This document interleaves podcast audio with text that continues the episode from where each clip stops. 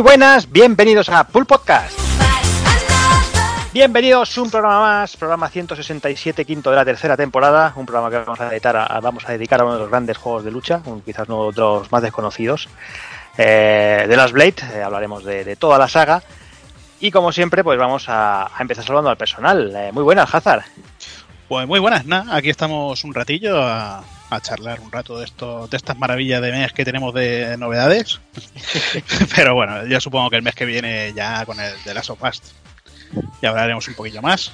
Y nada, pues aquí estamos todavía en fase 3 ya, el lunes vosotros no. fase 3. Vosotras, vosotras joder. Sí, sí, pues sí, pues todavía no.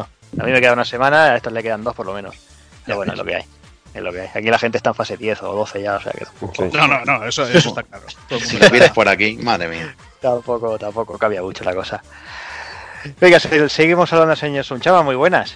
Buenas, Jordi, compañeros. Pues por aquí una isla triste y solitaria, sin y sin alemanes que gasten dinero. Vamos a morirnos aquí. Esto, esto sí que va a ser de las tofas. Ya verás tú la review que te hago yo del juego. Te voy a hacer en primera persona, chaval. Va a ser increíble está la cosa ahí triste, ¿no? Y... está tristísimo, tío, es, horrible. Pero bueno, para, para Merkel empieza a fletar aviones y ya está, tranquilo. Eso es lo, que hace falta. Pero para eso tenemos los videojuegos y, para charlar un poquito y, despejarnos. Aunque la semana sea un poquito floja, ya vendrán cositas mejores para, hablar. Oh, claro. Venga, saludos también señor Evil, muy buenas. Muy buenas, muy buenas, señor y señores. Bien, bien. La verdad que bien. He plegado y es viernes, o sea que todo de puta madre. Sí, sí, ¿no? ¿Qué más se puede pedir, no? No, si fuera lunes sí que sería drama, tío, pero un viernes es bien, tío. Sí, sí, siempre es bien. Y sobre todo si no ocurras el sábado. Ole, ahí. Ya llegarán los tiempos de devolver horas, que entonces sí que me cagaré. que me cagaré en la estampa de alguien, pero es lo que hay. No verás un sábado, vamos, ni en tus mejores sueños. Es buf, joder, pero bueno, eh, excelente. Cuando tienes fiesta al día siguiente, que me den lo que quieran. Eh, tiempo para viciar, para grabar un podcast con, los colegas o para hacer lo que te, rote. Para que si, si, tú vas a podcast por día, cabrón. Ya ves. No, no, tanto, pero sí, de, aquí soy el que más podcast por, por hora hace, seguramente. O, por, o por mes. Más que yo, seguro, ya te lo digo. No, hombre, joder, pero... pero tú eres presentador, tío, tienes que aguantarnos, que eso ya es demasiado. director y, y amigos, y residentes en, Barcelona. Muy bien. Déjame que salte también al señor Takoku, muy buenas. Muy buenas personas, ¿cómo estamos? ¿Qué tal, ¿Qué tal? Pues muy bien, aquí pasando con dignidad. Tendrías que haberle, tendrías que haberle dicho Jordi con Fijuanan. yo, todavía no hilo tan fino, tío. Eh, es, que, es que el mamón, eh, le, puedo contar que tuve que ir a llevarle a casa. Bueno, tuve que ir, quise llevarle el, el Xenoblade. la, palabra clave es esa. Porque a ti te daba igual, pero es que me tienen miedo hasta a mí, macho.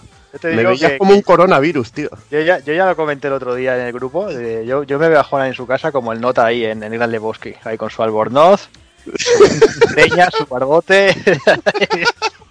no, no, no, me...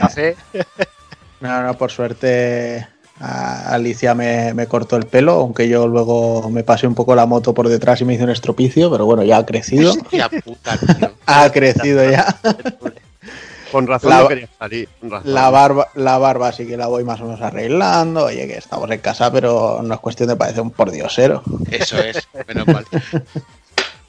Pero sí, estoy, estoy muy metido en casa. O sea, no. De momento. Eh, los experimentos con gaseosas o con otras personas.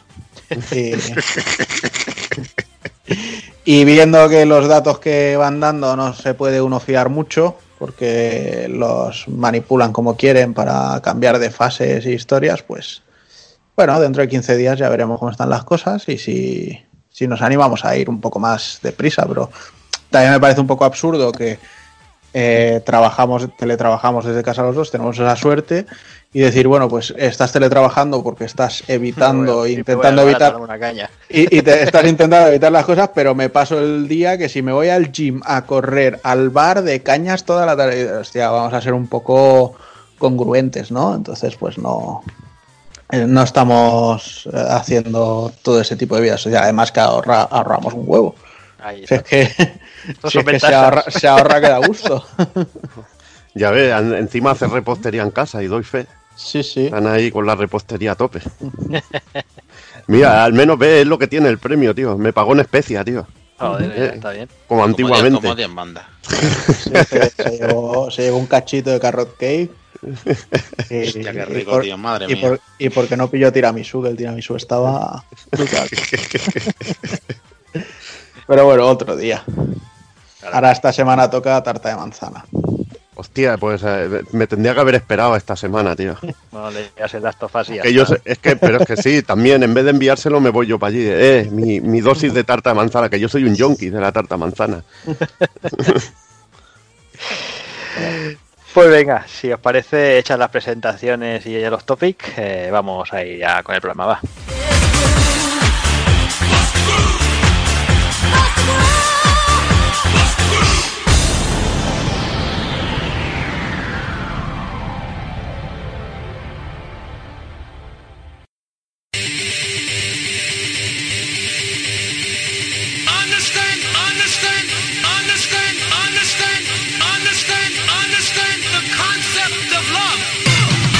Y el Pool Podcast 167, quinto de la tercera temporada, comenzaremos las noticias destacadas del mes de mayo de 2020. Repasaremos las novedades del mismo mes. Analizaremos la saga Last Blade. Y remataremos con el ending.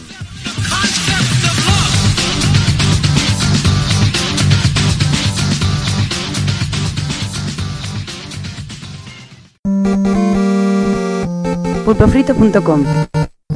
Me gusta.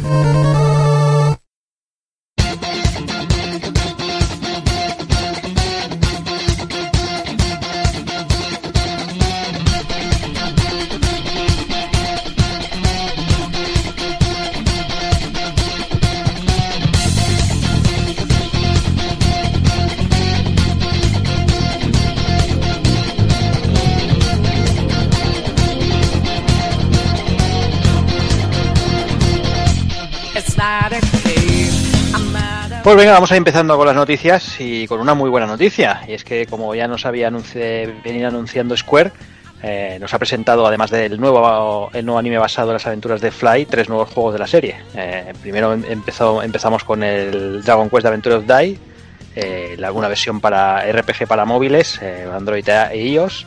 Que bueno, ahí está. Un, nuevo arcade de cartas, obviamente para el mercado japonés, y el que nos importa, el que nos interesa es Infinity Strash, eh, un, un action RPG para consolas que se lanza a, a lo largo del año que viene y que realmente eh, Taco Kun tiene una pinta que, madre mía, la pinta que tiene. Sí, sí, o sea, yo lo primero que me vino a la cabeza cuando lo vi es que estaban aprovechando el, el motor que han hecho para el remake del, Del Mana. del Trials of Mana, porque, porque lo veo muy, muy similar. Y además, también algo que tenía muy en común eh, Dragon Quest y el Mana es los enemigos así simpaticotes y cosas así, Mm. no sé, y lo veo muy, muy cercano todo. Y el rollo de tres personajes, que en este caso, bueno, tres de momento, no sé si luego incrementará con lo Mm. típico de enemigos que se convierten en, en compañeros leales, pero bueno. Eh, pero también el rollo este de jugar con, con dos personajes más y tal, y lo vi muy, muy, ya te digo, de decir, oye, pues están aprovechando ese motor para hacer juegos que no sean triple A y que no sean un coste desmesurado, pero que les puedan dar un, buen rendimiento. Y a mí la verdad es que ya solo el rollo de lo que me ha dado el Trials of Mana, pero extrapolado a, las aventuras de Fly, para mí ya es un, un- un bestseller. O sea, no, no necesito más, no necesito unos renders maravillosos ni historias. No, no, yo con esa simpleza tengo de sobras. No, no necesito más. A mí, Así bueno, que- yo, yo me, me hago un estropicio, sobre todo si cubre todo lo que es el manga. Esperemos que sí. Porque si lo cubre todo es que va a ser, va a ser tremendo, tío. Porque hay una de enemigos y de personajes que es Ah. flipante. Además, yo, yo lo estoy deseando porque esa es la parte que no conozco. De, de, de- de Fly- iba a decir Flight the Die. ¿Qué no conoces tú? Pues yo Claro, vi, tú- vi el, ani- vi el anime Tú te Ah, quedaste en, lo- en Vale. los super dragones, ¿no? Me quedé, me quedé en anime. Entonces, Entonces, con el- con el entonces Baran. puede ser puede ser pasto del spoiler de la muerte, tío. Ya ves. claro. claro. ¿Qué, qué bien he jugado mis cartas ahora, qué bien. Sí, sí, sí. Empieza a cuidarme bien. Te voy a tener un chantaje emocional ahí contigo. Bueno, bueno. ¿eh? Qué, cabrón. Has enseñado tu mano ahí. Sí, sí, Ah, no, ya, pero eh. aquí no muestres debilidad, que los tiburones huelen sangre. Cago en la puta, cuánto- Ha cuánto sido- más- ha cómo sido- más cabrones. A mí, a mí me ha sonado mucho a oro parece, plátano es.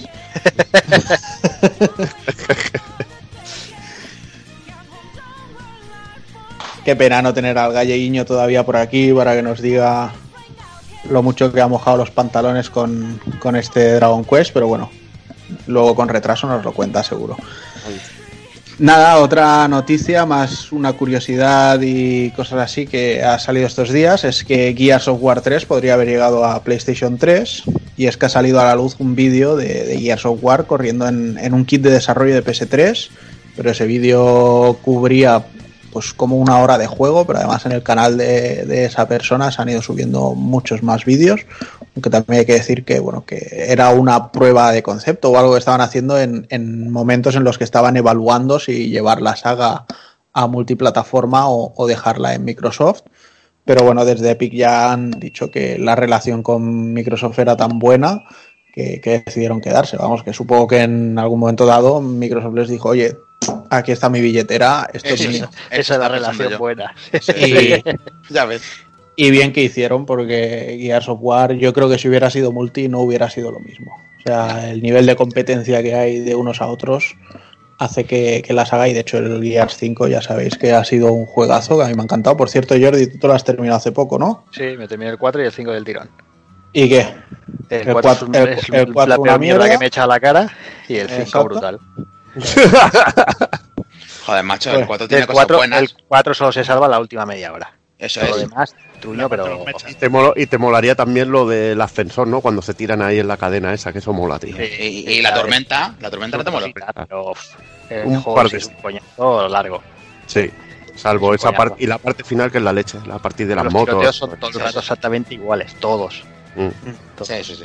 Y el 5, por suerte, eh, ahí la cosa mejora con creces.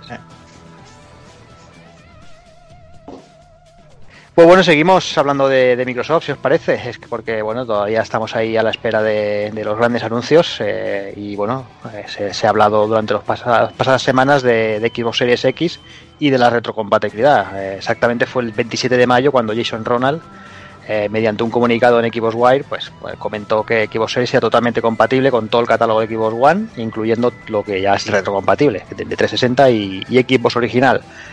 Los juegos vendrán con modo HDR, la mayoría, y mejoras de rendimiento. Y además dicen que están trabajando en, mejoras aún mayores para títulos específicos. Comenta también que, estas mejoras no hace falta que los desarrolladores tengan que meter manos, sino que si funciona la consola, será la propia máquina a base de chicha lo que, que les va a meter ahí, pues eso, más, más frame rate, mejor resolución y todo esto. Muy rico eso, muy, Muy, rico. rico. Esto es algo que, que la competencia tendría que haber trabajado más. Sony tendría que haberse puesto las pilas en esto. Yo me imagino, yo me imagino que lo está haciendo Sony. Me lo Porque imagino. esto, Pero- este, este movimiento es buenísimo, tío, por parte de Microsoft. Muy, muy Pero bueno. Eso, eso no significa casi lo mismo que Play 4. Porque, por ejemplo, los que son retrocompatibles de 360 y Xbox original son los que ya son en la One. Sí, No son, Sí. no son todos. Lo único, bueno, sí, todos los de One sí que serán retrocompatibles. Pero me imagino que, por ejemplo, El todos los que, seguirá igual, al menos que, que añadan más. que- Me imagino Claro, que es que al, el- al final la arquitectura de una serie X y una X mm, cambia y sí, bueno, pero no sé, no sé cómo lo, lo estarán haciendo. Pero sí es cierto que, que Sony parece que va a ir muy por detrás en, en estos aspectos esta generación sí, y va a ser una de las grandes bazas de, de Microsoft. Entonces, sí.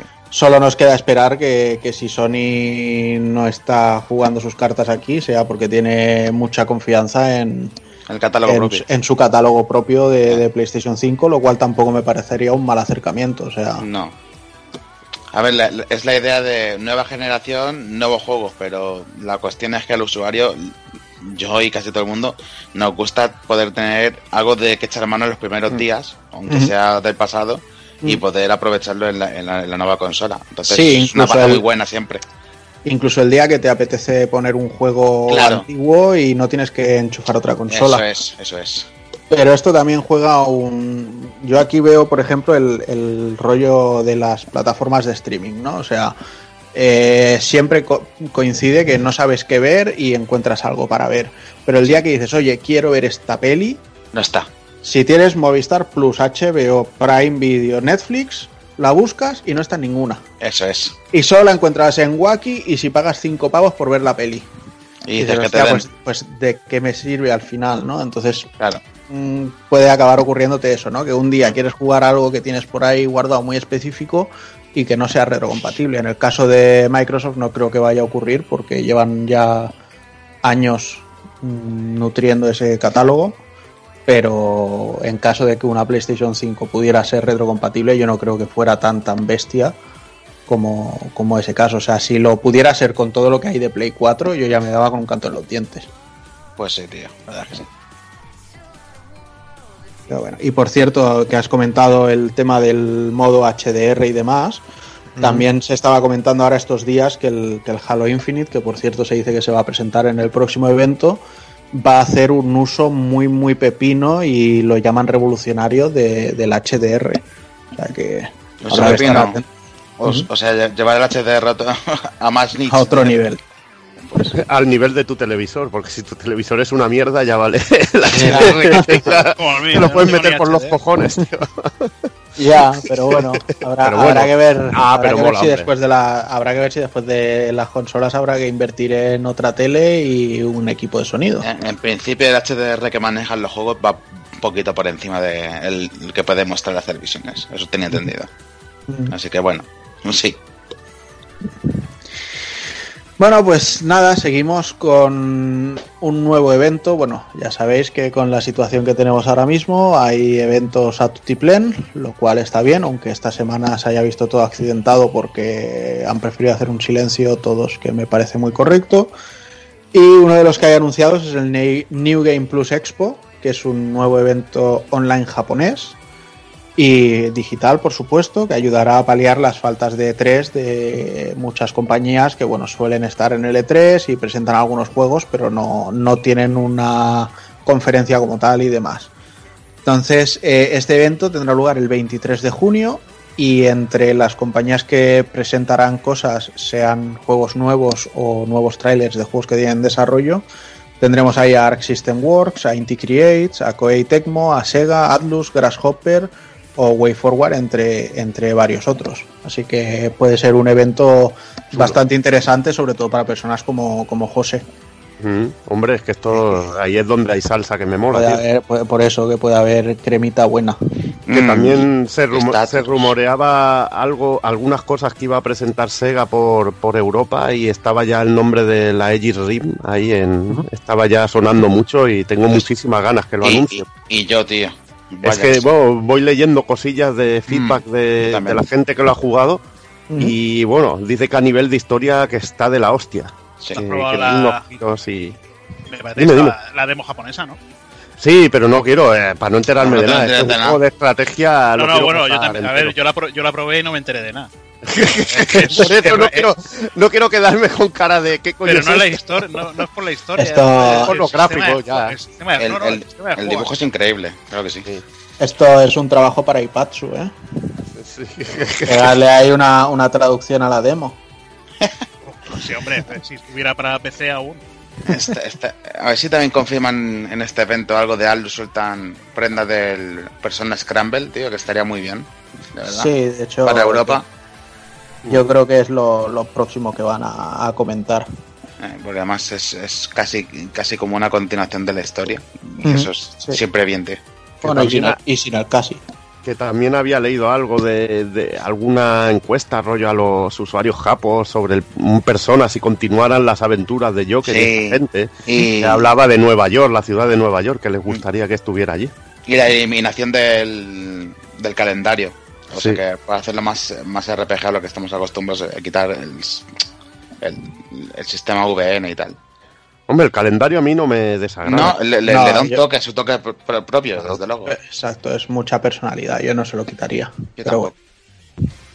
Y nada, y bueno, eh, a mí, de- por ejemplo, de aquí me llama la atención el rollo de Arc System Works, porque, bueno, la, la beta de, de Guilty Guilty. Gear ha sido.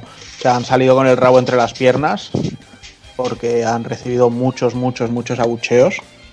Y hicieron una encuesta, de hecho, y han mostrado los resultados, y básicamente están diciendo, vale. Leemos lo que decís, pero vamos a hacer lo que nos salga de los huevos. Vaya. O sea que habrá que ver el resultado final, pero bueno, luego viendo las peticiones de personajes de la gente no me extraña que luego saquen los personajes que saquen, porque eh, queremos a Bridget, queremos a... Joder, pero con la de personajes potentes que tiene Guilty Gear y, y pedimos solo las cosas más raras que nos podemos encontrar, pero bueno. Eh, Lo que está claro es que no, no, no te van a regalar personajes, que eso es lo que hay que, hay que facturarlos aparte. Sí, sí, porque mira, mira el Gran Blue, on- 11 personajes y ya todavía no han terminado de sacar la primera temporada y ya han anunciado la segunda. Ya ves. Y, se, les y- acu- y- se les acumula. y págalos, eh, o sea, aquí no hay aquí no hay fight points Aquí no. ni fight money. Pues venga, vamos a seguir con Ubisoft, que como siempre tienen que demostrar que Ubi va, por- va un paso por delante de todo el mundo. Y es que en los últimos días ha, ha salido a, a explicar ah, el sistema de monetización de- del nuevo Trackmania.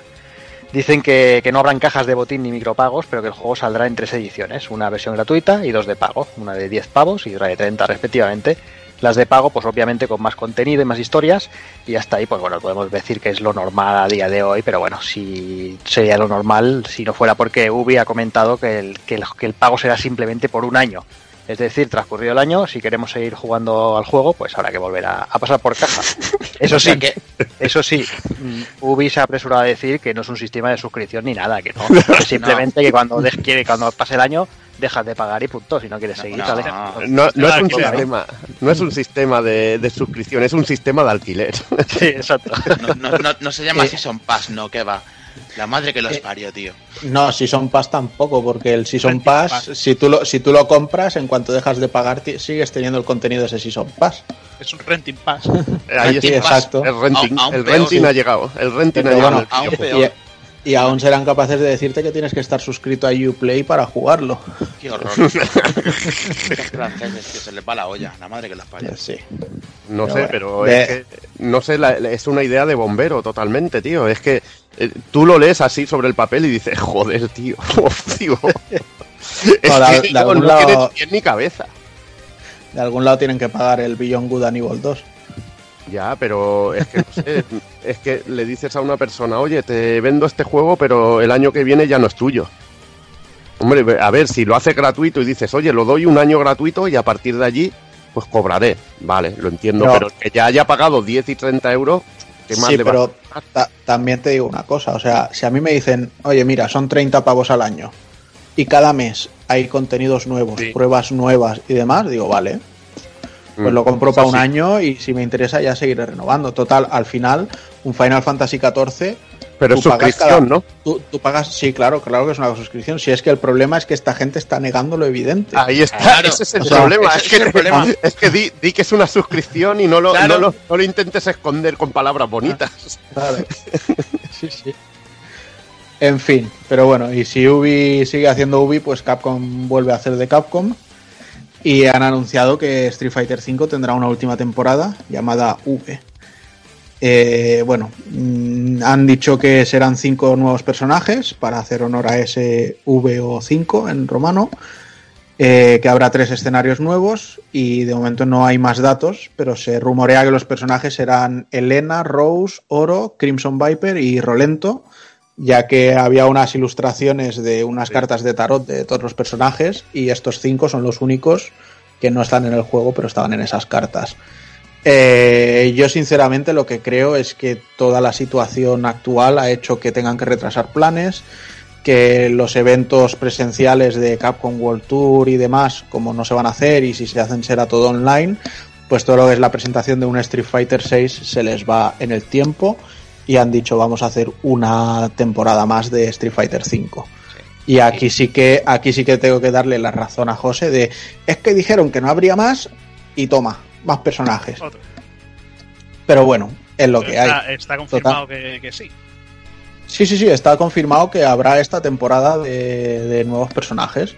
Pero bueno, que al final funciona como siempre. O sea, tanto los personajes como los escenarios, si tienes Fight Money para comprarlos, los compras con dinero del juego y los desbloqueas. O sea, no, no es necesario que pases por caja.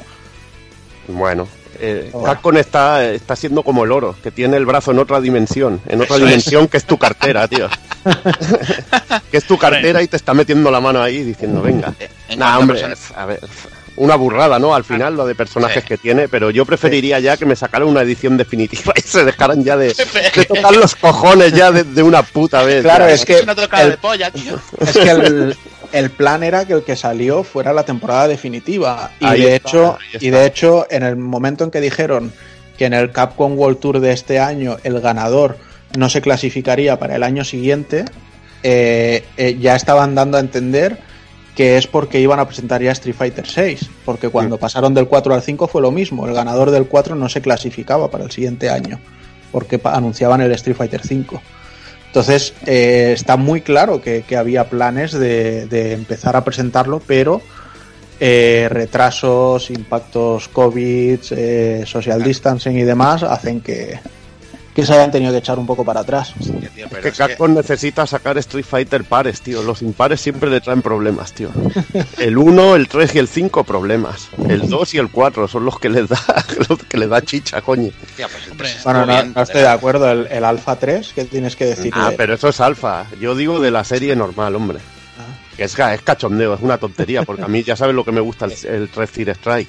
Hombre, Pero es que, joder, el 5, el 5 yo creo que le ha impactado lo que siempre hemos hablado, que no salió en recreativa, así que no hubo ahí ese pique, Testeo. pero no, no sé hasta, hasta qué punto ya también influye el rollo de que estén recreativas o no, porque mira el Dragon Ball Z Fighter, como que Yo creo que el 5 el problema fue el arranque que tuvo. Sí, Sí, el arranque sí, tan malo. le, le- le pesó bastante. sí. Sí. ¿Y, y cómo lo veis a nivel de personajes que han sacado aquí?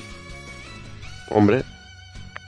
A ver, yo, yo lo que creo es que personajes nuevos, o sea, ya hablando en un cómputo global, te refieres, ¿no? De todo, Sí. a la- de todo el Efe- 5. Efectivamente. Yo, a nivel de personajes nuevos, lo he visto muy potente y con cosas muy interesantes, ¿vale? Aunque hay otros que directamente los tiraría. Sí, parecen ahí puestos a pegote. Pero yo lo, lo he visto muy bien. A mí, Hombre. ya te digo, a nivel de personajes nuevos me ha gustado mucho. Tengo que decir que en el 4, eh, Viper, Abel, eh, Rufus y algún personajillo más me, me molaron mucho. Sí, Mm. Viper sí, muy bastante. sí.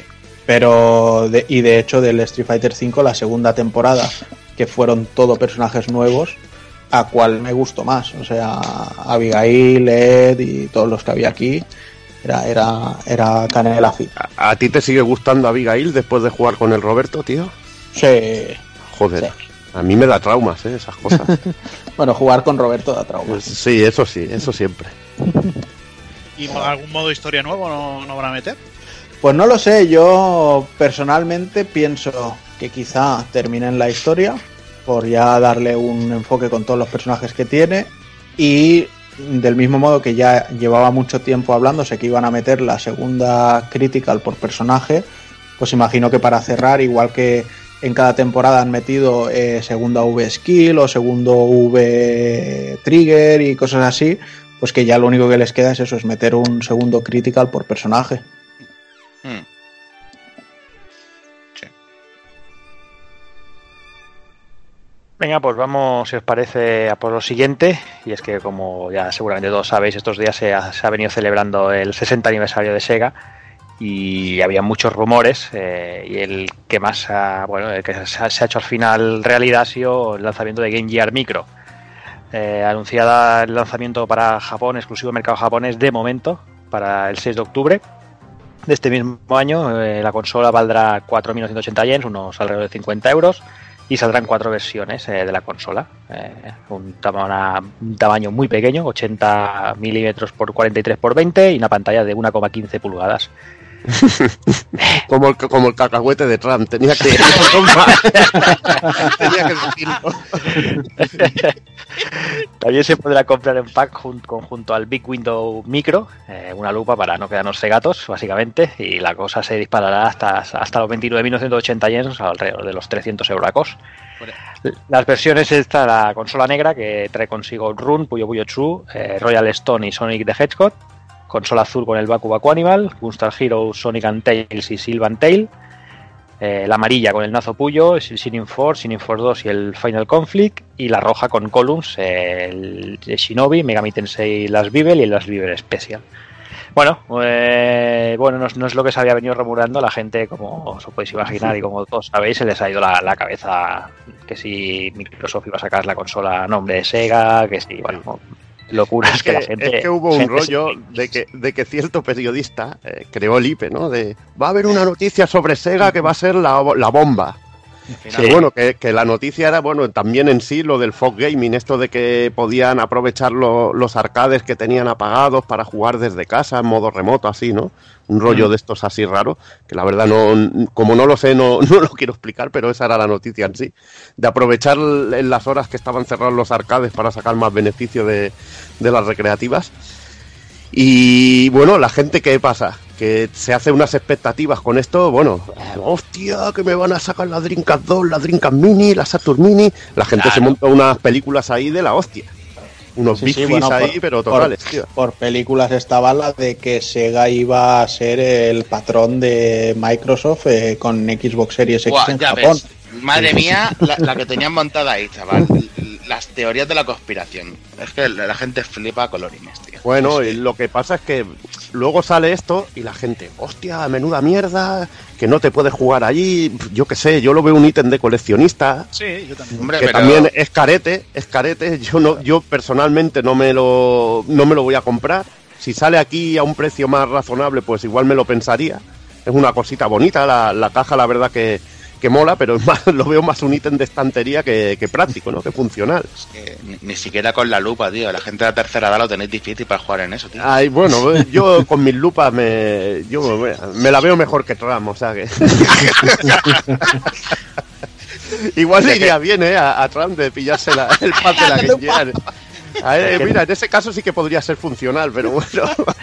Imagínate eh, el Puyo Puyo en una pulgada, tío. ¿Cómo ves ahí? Las putas bolas, tío. Eh, se Solo- solo- píxeles, tío. Ya ves, chaval. Y ya si quieres detallar los ojos y eso. No, Madre pero. mía. No, el, no se veían en. eh, si recuerdo, si no recuerdo mal. Eran simplemente la forma de las gotas en la Game Gear. ¿no? O, o como tengas que ponerte a leer en un Shining Force. Sí, sí. Puede ser un drama, tío. Puede ser un drama total. Y fíjate, Jordi, que, que a Jordi le molesta los subtítulos pequeños, le molesta mucho. Por, le ha Vale. gustado tanto el Xenoblade por, por- porque tiene unos subtítulos como Dios manda. Ay, un título de señores mayores, que es lo que, lo que nos hacen falta, coño. Pero la verdad es que se ha montado una y luego unos dramas. Digo, hostia, si, si lo único que tienes es.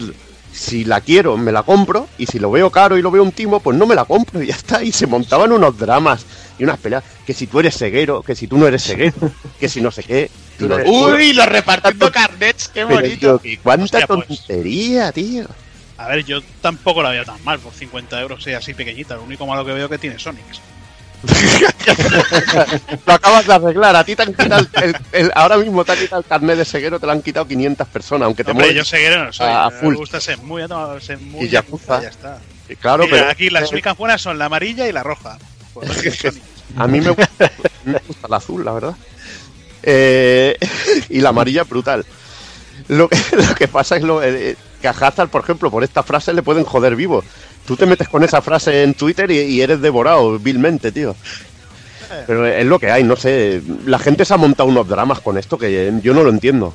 Se han creado un drama, digo, yo- hostia, no, no sé. yo ya te, como ya te he dicho fuera de micro antes, o sea, no es un producto para mí, pero no me importa que salga. Sí que Pero me igual generaba, sí que me, gen- sí que Es me un generaba, Que, que de aquí dos o tres años te das un paseo por aquí Javar a la vez a 30 pavos. y dices, Pues mira, me voy a Sí. llevar. Sí, como recuerdo, pero Así como ya te digo, o sea, O sea, pedirla precio no, pero la ves por ahí un día a lo mejor un poco bien de precio y dices, pues mira, pues mira yo, que está guay. a mí me generaba cierto miedo y duda el rollo este de que Sega parece que empieza a levantarse y bueno, pues está sacando cosas interesantes, resucitando sagas de juegos, Sakura Wars, Streets of Rage, bo, bo, bo, incluso la Mega Drive Mini, que ha sido un producto redondo. Y me daba miedo de decir, bueno, ahora sacan algo que pueda ser un fracaso completo y se joden las cosas y vuelven otra vez para atrás. Pero en el momento que me decís que están agotadas las reservas, pues Que bueno, que ha pues vendido que- muy bien y luego Pues que adelante y que quien la quiera que la disfrute y ya está. Es que y está enfocado, está enfocado al público japonés, igual que las celebraciones del 60 aniversario, ves que sale el hijo de Segata San Siro, que quizás es la mejor época a nivel de consola doméstica que hubo en Japón de Sega, que, que, que muchos siempre tienen aquí el estigma de la Saturn, que la. Saturn fue un fracaso en Europa, en Estados Unidos, pero la Saturn funcionó de puta madre en Japón. Una de las mejores consolas de Sega y más conocidas en Japón. Y está eso, y, por y por eso están promocionando con el hijo de Segata San Siro, que el último vídeo es la puta hostia. Es brutal. Es brutal. Y entonces, no sé, se montan muchos dramas. Ya te digo, demasiado drama, demasiada locura, demasiado no respetar la opinión de los demás. Están entre, entre los que si esto te parece una mierda, no eres un ceguero, o esto te parece un timo, no eres un ceguero, o si compras esto, eres un gilipollas. Hostia, tío, pues por favor, hombre Madre poquito de, de, hostia, de no montarte tanto el drama, además por la opinión de otro, que tú tienes la tuya propia y puedes decir, hostia, pues este dice que es una mierda, pues, pues ¿qué me importa que diga que es una mierda? Pues a mí me gusta, pues me lo compro y ya está, tío. No sé, eh, yo es que no, no veo tantos problemas en estas cosas. Y procuro no hipearme, ya me he llevado tantos palos con el IP que... Es que, crearon el, el hype de- de- del humo, pues fíjate tú, pues ya está. Es que a veces, a veces es muy difícil no subirse al carro porque se va haciendo bola, bola, bola Claro. y bola y dices, hostia, ¿easy? O sea, easy Sí, al sí. final es algo. o sea, pero bueno. Pero coño, pero que, es es que no es, no es de vida o muerte. A mí es una Ya. afición que ya sabes que me encanta. Pero no es de vida o muerte al final, tío. Ya. Yo- solo por, por puntualizar un poquito lo que es el tamaño de la consolita. ¿Tenéis en mente el Tamagotchi? ¿Todo el mundo? Más o menos. Pues Sí. la pantalla es aún más pequeña que el Tamagotchi. Y eso que ya No, era no, eh, ahora a mí me tienes que hablar eh, respecto a la medida de los genitales de Trump, tío. Si no, no, yo no concibo nada más. Ah, pues es. La pantalla de Tamagotchi es como un dedo por encima del pene de Trump y. y, y- y- y la micro es solo media uña por encima. Creo, creo a mí que este, este programa no- nos lo van a borrar D-Box y Y nos nos van a van a- poner a- el programa Antifas. Y, y va a venir Que haciendo. da igual, hombre, da igual. Da igual, pero tenemos al pueblo de nuestra parte. Ya está. Luego nos fin. la rodilla en el cuello y ya está. No hay otra. Bueno, pues precisamente un poco enlazado con eso del pueblo y las rodillas y demás, eh, hay que decir que por desgracia, por desgracia, por lo que ha pasado, no porque un evento se tenga que retrasar una semana o dos, porque me parece tontería que la gente se queje de eso, y es que varios eventos se han movido de fechas para dejar el principalmente el día 4 completamente libre, que era el día que se iba a hacer este homenaje por George Floyd y demás.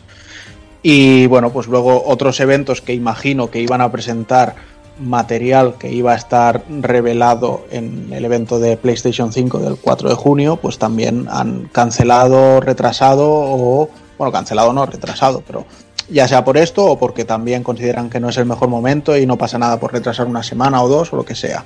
Entonces, tanto IGN Summer of Gaming como la presentación que había también preparada para Cyberpunk 2077 o la presentación propia de PlayStation 5 se han retrasado y de momento no hay una fecha de, de evento como tal, pero bueno, se espera que en breve empiecen a decir cuándo. Y la verdad es que es una pena porque mm, habían estado haciendo incluso campaña por televisión, por SP, ESPN, anunciando que iban a presentar PlayStation 5 y demás, o sea que había una inversión ahí detrás que bueno, pues mira, se ha ido al garete, pero a veces estas cosas pasan y, y ya está, es lo que hay.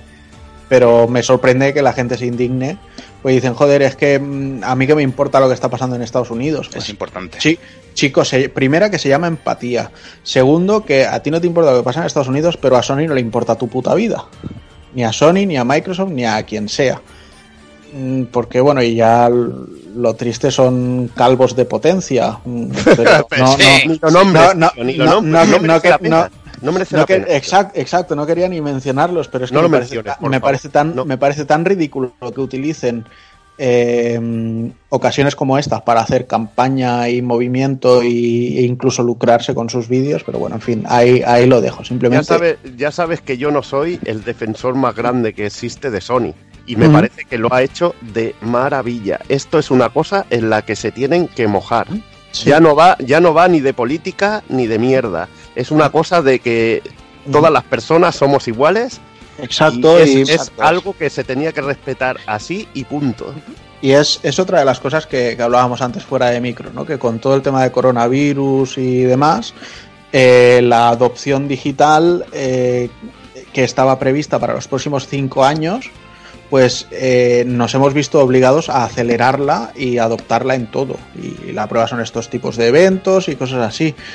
Al final, el, el- es que ya no, no me, no me surge ni, ni llamarlo inclusión, porque es algo que ya debería de ser algo natural, pero el que mm, todo el mundo valga lo mismo y, y no haya distinciones ni historias, o sea, es algo que también, o sea, mm, no podemos esperar cinco años a, a- a decir, bueno, pues que poco a poco se vaya todo integrando. No, es algo que se tiene que hacer y se tiene que hacer ya. Entonces, si están peleando por ello, pues oye, el- o lo apoyas o callas y lo respetas, pero pero indignarte porque no te presentan tu consolita, pues sobras. No es una tontería, tío, porque ya ves, puedes esperar, has estado esperando meses, años, pues oye, hay que esperar un poquito más.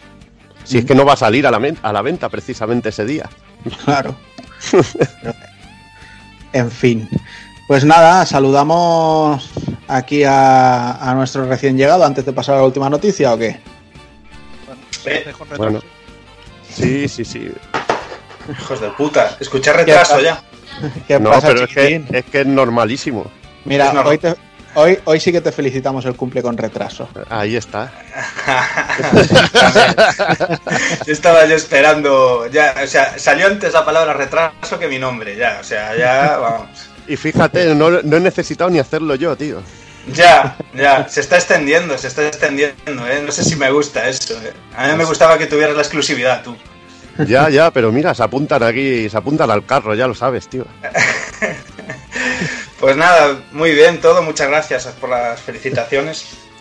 Con retraso. Y, y nada, aquí a que recién llegado, tío, que es lo que tiene ser pobre, tener que currar hasta horas intempestivas. Joder, nos habéis jodido vivos, que tenía planeado yo con el Jordi ahí hacer eh, un Happy Barry to You eh, en las novedades del mes, tío. Y Sí. un, un- un Happy Barry by Carmen de Mairena.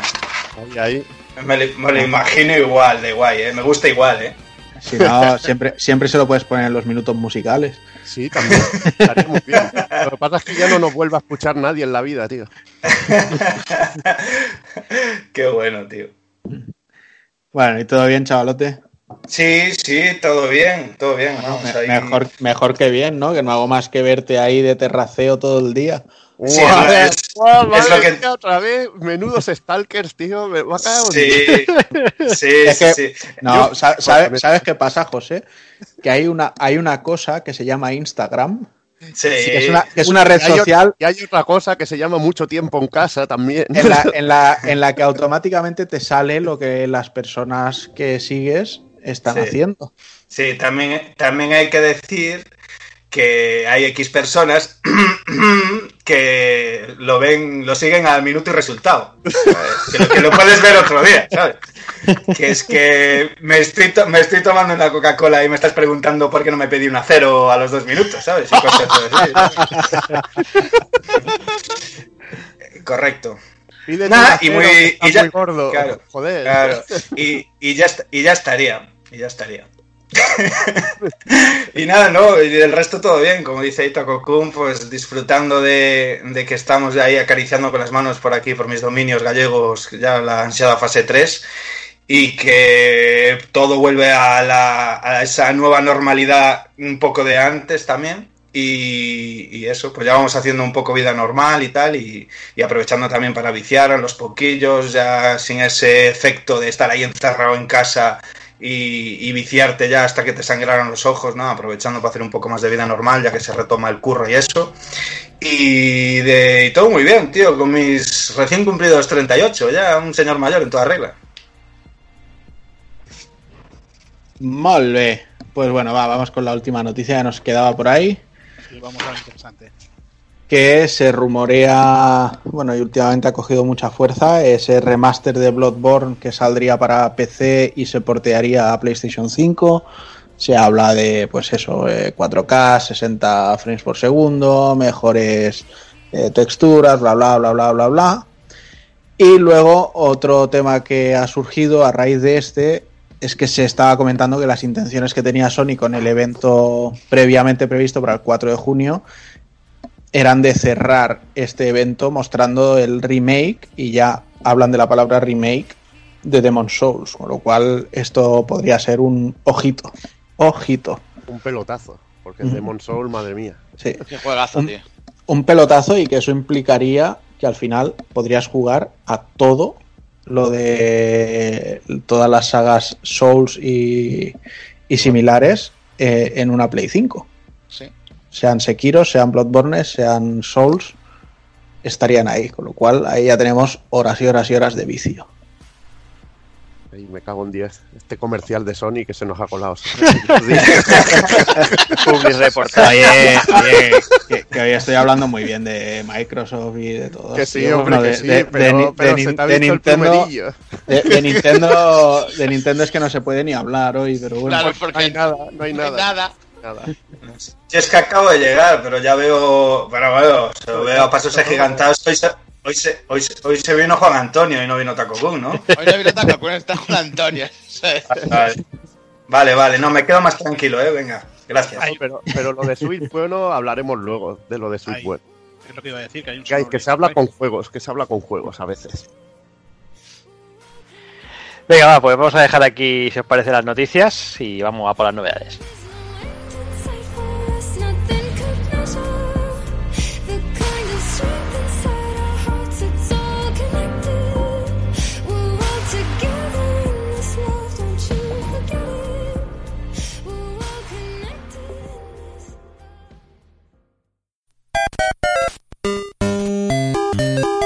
Visítanos en pulpofrito.com. Te esperamos.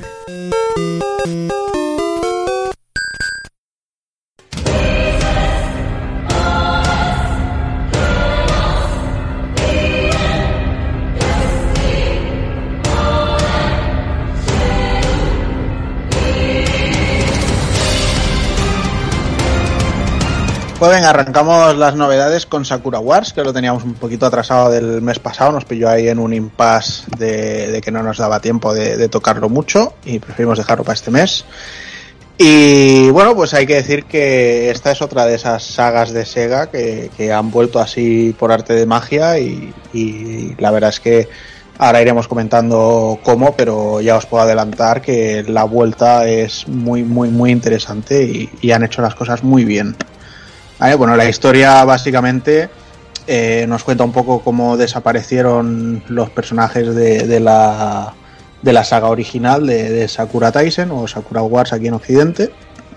Y esto les ha dado pie para presentarnos un, un nuevo plantel de, personajes. Y de hecho el, protagonista es Seiyuro Kamiyama, que bueno, los diseños eh, de este personaje principal y también de gran parte de las compañeras que tendrá eh, corren a cargo de, de Tight Kubo o Kubo Tight, como queráis llamarlo, que es el, creador del manga de Bleach. Y además también veremos una buena ristra de, artistas invitados como diseñadores, que, que estará pues gente de Sword Art Online, de Kaon, o incluso Shigenori Soejima, que es diseñador de, de Persona, entre otros, claro.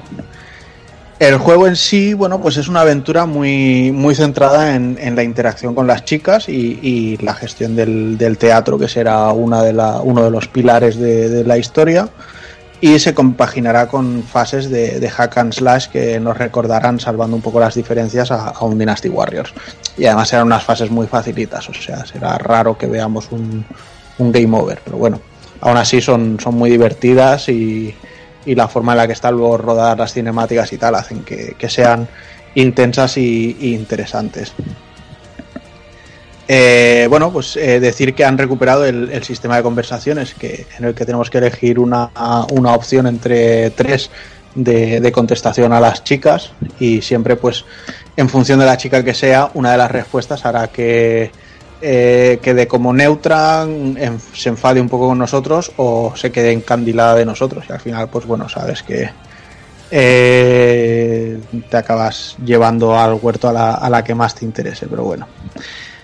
Eh, luego, bueno, pues decir que todo lo que es este universo de, de- de interacciones y demás que, tiene el juego, lo han sabido, o sea, han sabido captar muy bien el, espíritu que ya tenía en, en- los títulos anteriores y llevarlo a, a la actualidad, porque de hecho, y, y aquí sí que necesito tu ayuda, José, el último Sakura Wars, creo que fue el 5, ¿no? Pero era de Saturn.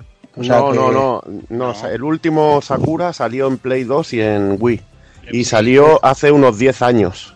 El Soul Solon, eh, Soul Love o algo así, si no me Ah, el, el My Love. So Long My, mm, My Love, que se llegó a publicar en España en Wii y en Estados Unidos que incluso salió en Play 2, que esa era la versión chula porque tenía las voces en Japón. Sí, porque el de Nueva York era el 5, ¿no? Sí. Vale, vale. O sea que sí, o sea, si pensamos en el 5, pues hace la tira de años, y si pensamos en el So Long My Love, pues sus 10 añitos tranquilamente, que tampoco son moco de pavo. Y se nota mucho el, el mimo y el, y el cuidado que han puesto los, los desarrolladores, pero también se nota, por desgracia, la falta de recursos en, en algunos momentos o en algunas cosas que no están del todo pulidas. Por ejemplo, a mí me choca mucho ver al, al personaje protagonista cuando no estamos en fases de acción con el mecha y tal, la forma en la que anda o corre, ¿sabes? Que parece un poco artificial. Pero sin embargo, cuando tienes conversaciones con los personajes, te das cuenta de que hay muchas muecas que dices, joder, es que esta expresión no la ha utilizado previamente, aunque solo sea simplemente mover el ojo un poco más en, en hacer una expresión que en otra, ¿sabes? Pero no utilizan tanto de tirar de, de- de expresiones, pues mm, por poner un ejemplo muy claro en el persona, ¿vale? Que al final, después de cada, de cada evento con cualquier persona, vuelves a casa, te suena el teléfono y siempre es la misma mi- eh, animación de meter la mano al bolsillo, saca el teléfono a la oreja, o sea, que es reutilizar una, una animación constantemente. Aquí se ve como que han querido darle más expresiones y más cosillas. Entonces choca un poco eso, ¿no? El, el que a veces sea todo un poco, un poco extraño o, o corto de recursos con que esté tan trabajado en, en otros. Pero bueno. Y quizá pues lo que, lo que comentaba antes también, ¿no? Que está muy centrado en, en- en todo lo que es la, la narrativa y la relación entre los personajes, la gestión de este teatro y demás. Y la acción pasa como a un segundo plano.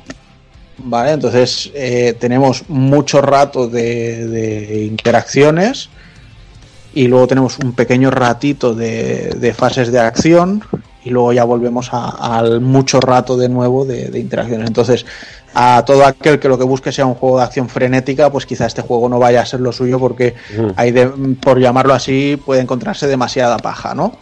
De- Sí, es que, eh, es que habrán potenciado como en los originales. Es que en los originales pasaba mucho. Tenían mucha intro, tenían mucho Sí. rato de, de lo que llamamos un simulador. Es un simulador de citas. Sí, sí. sí. Pero un poquito también con un poquito de rollete visual novel al ir explicándote una historia. Y eso en, el- en los de Saturn era lo que lo que se potenciaba, porque sobre todo el de Saturn era otro rollo, o los de Saturn, o el original, que llamo yo, o los, o los que fueron saliendo, era el rollete de que tú ibas hablando con los personajes, ibas mejorando la relación con ellos y ibas subiendo estadísticas con ellos para la hora de que te enfrentabas a las fases de acción que eran de estrategia, pues era un poquito como en Fire Emblem, el sistema que tiene de relación con los personajes, de que si tienes buena relación con uno, pues los atributos de un personaje, si estás luchando a su lado, aumentan de una manera bestial, o tienes ataques especiales incluso con ese personaje. Y es de la manera que funcionaba, ¿no? El Sakura Wars. Tú podías tener una buena relación con un personaje y con ese personaje, pues la podías liar, te juntabas con él y ataques especiales, eh, mucho más poderoso, mucha más defensa, y era el rollete con el que, que funcionaba, ¿no? Y, el, y, jugaba sobre todo con el, el aspecto ese de, de ligar con las chicas. de tener citas con ellas, rela- buena relación y, y te llevaba a, a muchísimas situaciones que, y hacía que cada partida en sí fuera distinta. Sí, además, eh, la, la forma en la que lo están narrando aquí es que como que cada capítulo se centra en la relación con un personaje en concreto, mientras que van em, haciendo un poco la trama general.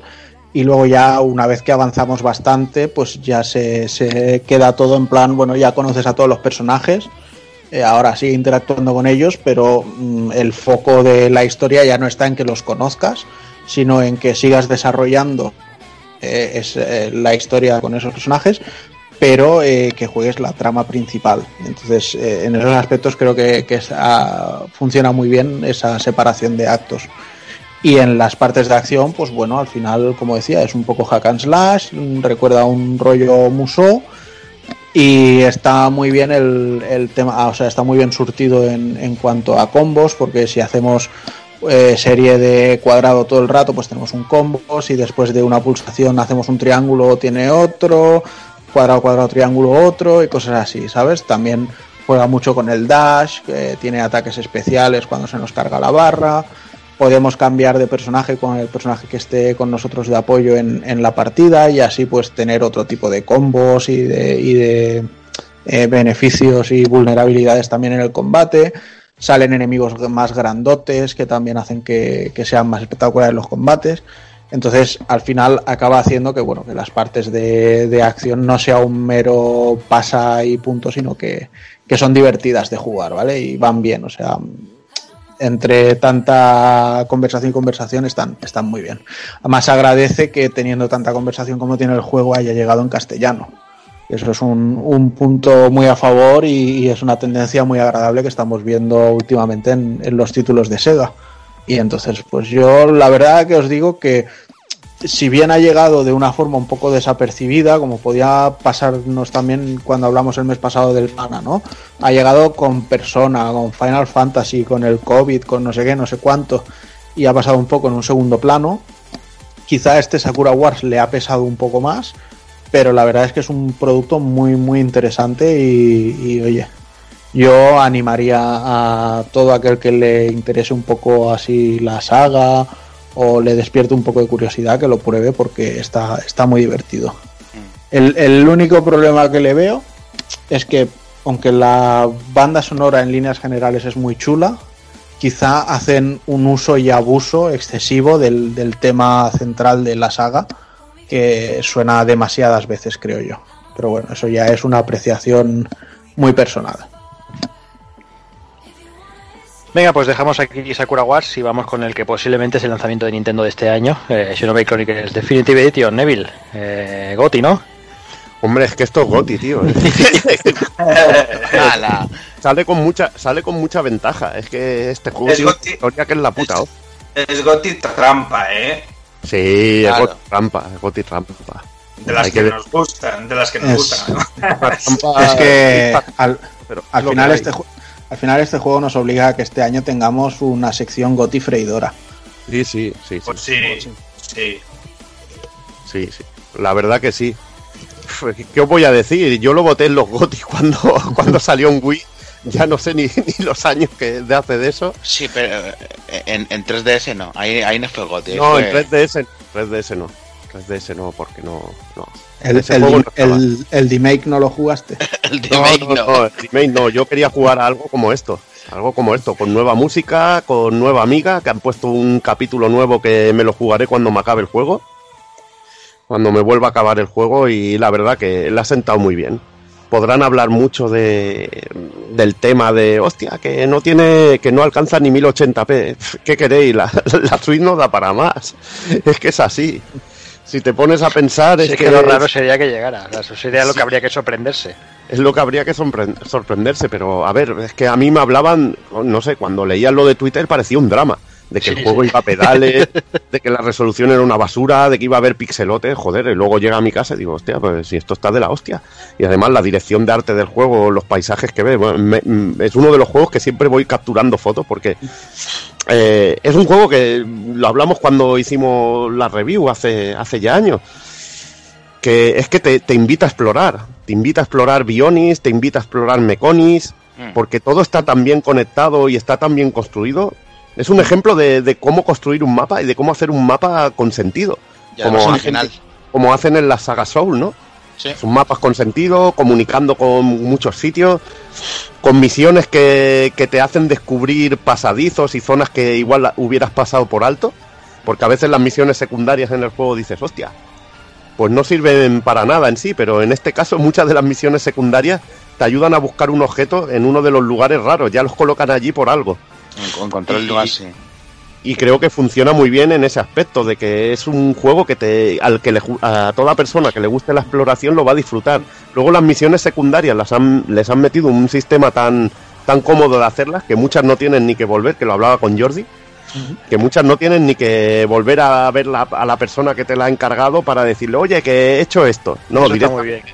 directamente Eso, se agra- eso se agradece. Sí, para Yo la, yo verdad, yo la verdad que hay muchas cosas que no me han sorprendido y cuando digo no me han sorprendido no es algo necesariamente negativo porque habiendo jugado yo primero en mi caso Xenoblade 2 que, que este Chronicles eh, bueno, pues ya me las había encontrado, pero todo el tema de los afinigramas, la coleccionpedia y demás, o sea, hacen que esto crezca de una forma tan vasta y el rollo del trueque, o sea, que con cualquier persona Sí. del pueblo te puedas juntar, bueno, con cualquiera no, pero con una gran parte de ellos puedas juntar y intercambiar objetos y que puedan tener eh, algún material especial que te falta para llenar la coleccionpedia o una arma que realmente te va a venir de puta madre en la zona a la que vas a ir y cosas así y siempre hacer el trueque por eh, cosas que vas encontrando por el mapa o incluso objetos que tienes y que le dan un sistema de, de puntuación que ya no es ni siquiera la moneda del juego, sino que es otra valoración completamente diferente. O sea, dices, joder, es que hay un trabajazo aquí detrás, ya solo en, en el sistema social Sí, hay un trabajazo brutal. Y que además es es, que, importante. es que además, además eh, te enfatiza mucho lo que son las relaciones entre personajes en sí. Mm, mm. Que aquí te anima a que lleves a todos los del equipo para irlos subiendo, ir subiendo la relación entre ellos. Y está el afinigrama, el afinigrama entre personajes principales, en que puedes ir cogiendo habilidades de los otros pasivas y se las puedes a- y las puedes ligar entre los perso- entre los distintos personajes. Y al final es una burrada eso. Es una auténtica burrada. Y luego tiene esa sensación de que, bueno, tú no, has tú no jugaste al Xenoblade, ¿no? Eh, habrás jugado a Xenoblade 2, ¿no? De ir en el mapa y de que están pululando por ahí esos, esos enemigos con nivel 80, nivel 100. Sí, que sí, si ya sí. sabes que si te ven, te me- van a ya dar me- la de Caín. Ya me he cruzado algunos ya. Sí, Sí, sí. sí, que de repente estás en una pelea y no te das cuenta y te llega un enemigo de nivel 80 y te está, dice, y ves, Curp, hostia, la monado, que está viendo el futuro y me van a matar de un piño. Ya ves, decir sí, que hay un tío, quiere decir que hay un tío que es la hostia. O Y incluso, luego- eh, incluso eso de ver un enemigo normal y corriente y que de repente lo señalas para luchar con él y ves que tiene nombre propio y dices, vale, me voy corriendo. Sí, los enemigos propios, que son la hostia. Es que es todo, el, el paso del tiempo, como está hecho, que es uno de los juegos que más lo disfruto, el paso de día a noche. Además, tiene desde el sistema cómodo del reloj cuando necesitas hacer una misión. También hay cambios climáticos, que mola mucho. Algunas fases, Sí. hay momentos de, de cambio que, que te empieza a llover que, que es la leche. Y a mí una cosa que me encanta eh, es que es en tirarte en sitios para descubrir cosas. Ya ves. más de una vez lo haces, te tiras ahí a un pedazo del lago ahí, venga a nadar, te pones a nadar, a descubrir Exacto, sitios eh, en el mapa. encontrar frutas y de todo, sí, sí, Sí. todo eso Además- es vastísimo. Lo que comentas, la climatología hace también que aparezcan ciertos enemigos especiales que tengas que buscar o misiones. Eso está, está muy muy bien, la verdad. Y el sistema de combate, que es, es bastante funcional, gana mucho a medida que avanzas porque se van incorporando mecánicas. Pero bueno, eso lo hablaba Juana, ¿no? Hostia, es que lo veo un poco simple respecto al Xenoblade Chronicles 2. Tú juegas más adelante que ya verás las locuras que hay. Ya verás las cadenas, Sí, los O trains. sea, sí, ya me, ya me imagino que hay mucha locura y demás, pero, por ejemplo, ya la manera de, de elegir las acciones, Mm. en el Xenoblade 2 ya hubo un trabajo de, de mejora, de decir, bueno, pues con los gatillos pulsados y luego pulsar el bot- un botón en concreto, pues haces unas acciones o las del compañero y demás. Aquí, y, y de hecho el otro día estuve viendo vídeos que con el button mapping de la Switch, pues ponen que izquierda y derecha sean los gatillos de L y R y entonces para cambiar las acciones en, en el combate pues lo haces con los gatillos pero luego el problema está en que, aunque tú lo hayas mapeado a esos botones, el juego te sigue hablando que es como si fueran los botones de siempre. Entonces, en, en los menús de mejora de personaje y todo eso, pues también te cambia todo por completo. Y entonces al final a mí no me, no me terminó de convencer eso, pero sí, pero sí es cierto eso de que hay mucho cambio de eh, analógico izquierdo para moverme y una vez que me posiciono en el lateral del enemigo, entonces voy a la cruceta y voy a moverme entre las opciones para ir al ataque por el lateral. Y cuando has llegado el enemigo ya está encarado a ti. Entonces hay muchas veces que, que eso es un pequeño problema, pero bueno. Mm. Son, son problemas menores y son problemas de, de jugarlo fuera de tiempo. Hombre, O sea, no- este Yo lo trabajo. tampoco. Yo es que ta- también te incita a que no gastes las habilidades como un puto loco. Eh, Claro. Porque si te pones a gastar las habilidades como un puto loco no valen para nada. ¿Qué es lo primero que haces? Hostia, pues trabajo. Eh, hago lo de dejarlo. Lo de Sí, dejarlo de- al descubierto. desprotegido para proteger, derribo, aturdimiento. Va así Sí, un sí. poquito, ¿no? El esquema. Y cuando tú lo tienes, por ejemplo, ya derribado, yo ya me selecciono un arte de ir por el lado para atacarle y hacerle más daño o ir por detrás y boom, y pegarle un buen ataque y meterle un crítico. Claro. Y ese tipo de cosas es las que tienes que hacer en el, en el seno o hacer las cadenas para, para liarla más. Y luego, bueno, luego el, el Sul que tiene las artes de monado ya es un festival. Porque haces Bueno. encantamiento para los mecons y tienes un montón de, de locuras. Es que a mí me mola, me mola todo cómo está hecho. No hay nada que esté a bajo nivel. que es lo que digo. El combate podría ser mucho mejor, pero joder, tiene unos años y la verdad que para mí se conserva bien. Exacto, exacto, es que ya de por sí es bueno. Lo que pasa es que como hemos jugado a un juego posterior que Sí. ha evolucionado ese sistema de combate, pues ahora se hace un poco raro, pero es que no le, podemos, no le podemos pedir eh, que cambien el... O sea, no deja de ser un remaster, no es un remake.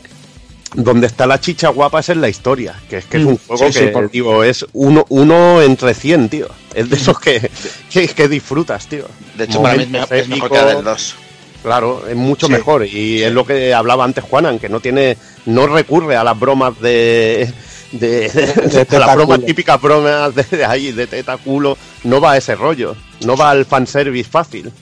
Igual que le pasaba al Star Ocean, de las Hope, que también iba así a lo fácil. Este es mucho más serio y te premia. Además, te has pasado un capítulo que es muy largo o un escenario muy largo haciendo todas las misiones y todo, y te premia igual con una parte de intro y de esto que, que se te va la olla.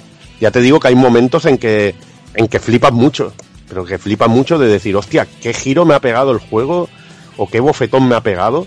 Y sobre todo, no sé, el marco de, de ya las dos entidades, Bionis y Meconis ahí, que se están zurrando, que me recuerdan a los gigantes de One Piece cuando se estaban zurrando. Hostia, es verdad, tío. Sí, señor. Sí, señor. Y Vale, que se que están zurrando y que ves que, que es un pedazo de universo así. Empiezas desde, desde lo que dijéramos, los pies, y vas viendo la evolución de cómo va llegando a la cabeza, la parte esa que es la espada gigante. Eso es una, una zona que explorarás a posteriori.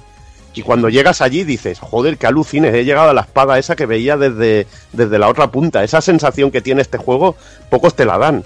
Pocos No te la dan. es como- alucinante. Como están conectados los dos gigantes, que, es que es- vives en ellos, es increíble, tío. Mola mucho. Buah, lo, Y- lo y que, cambio, contraste.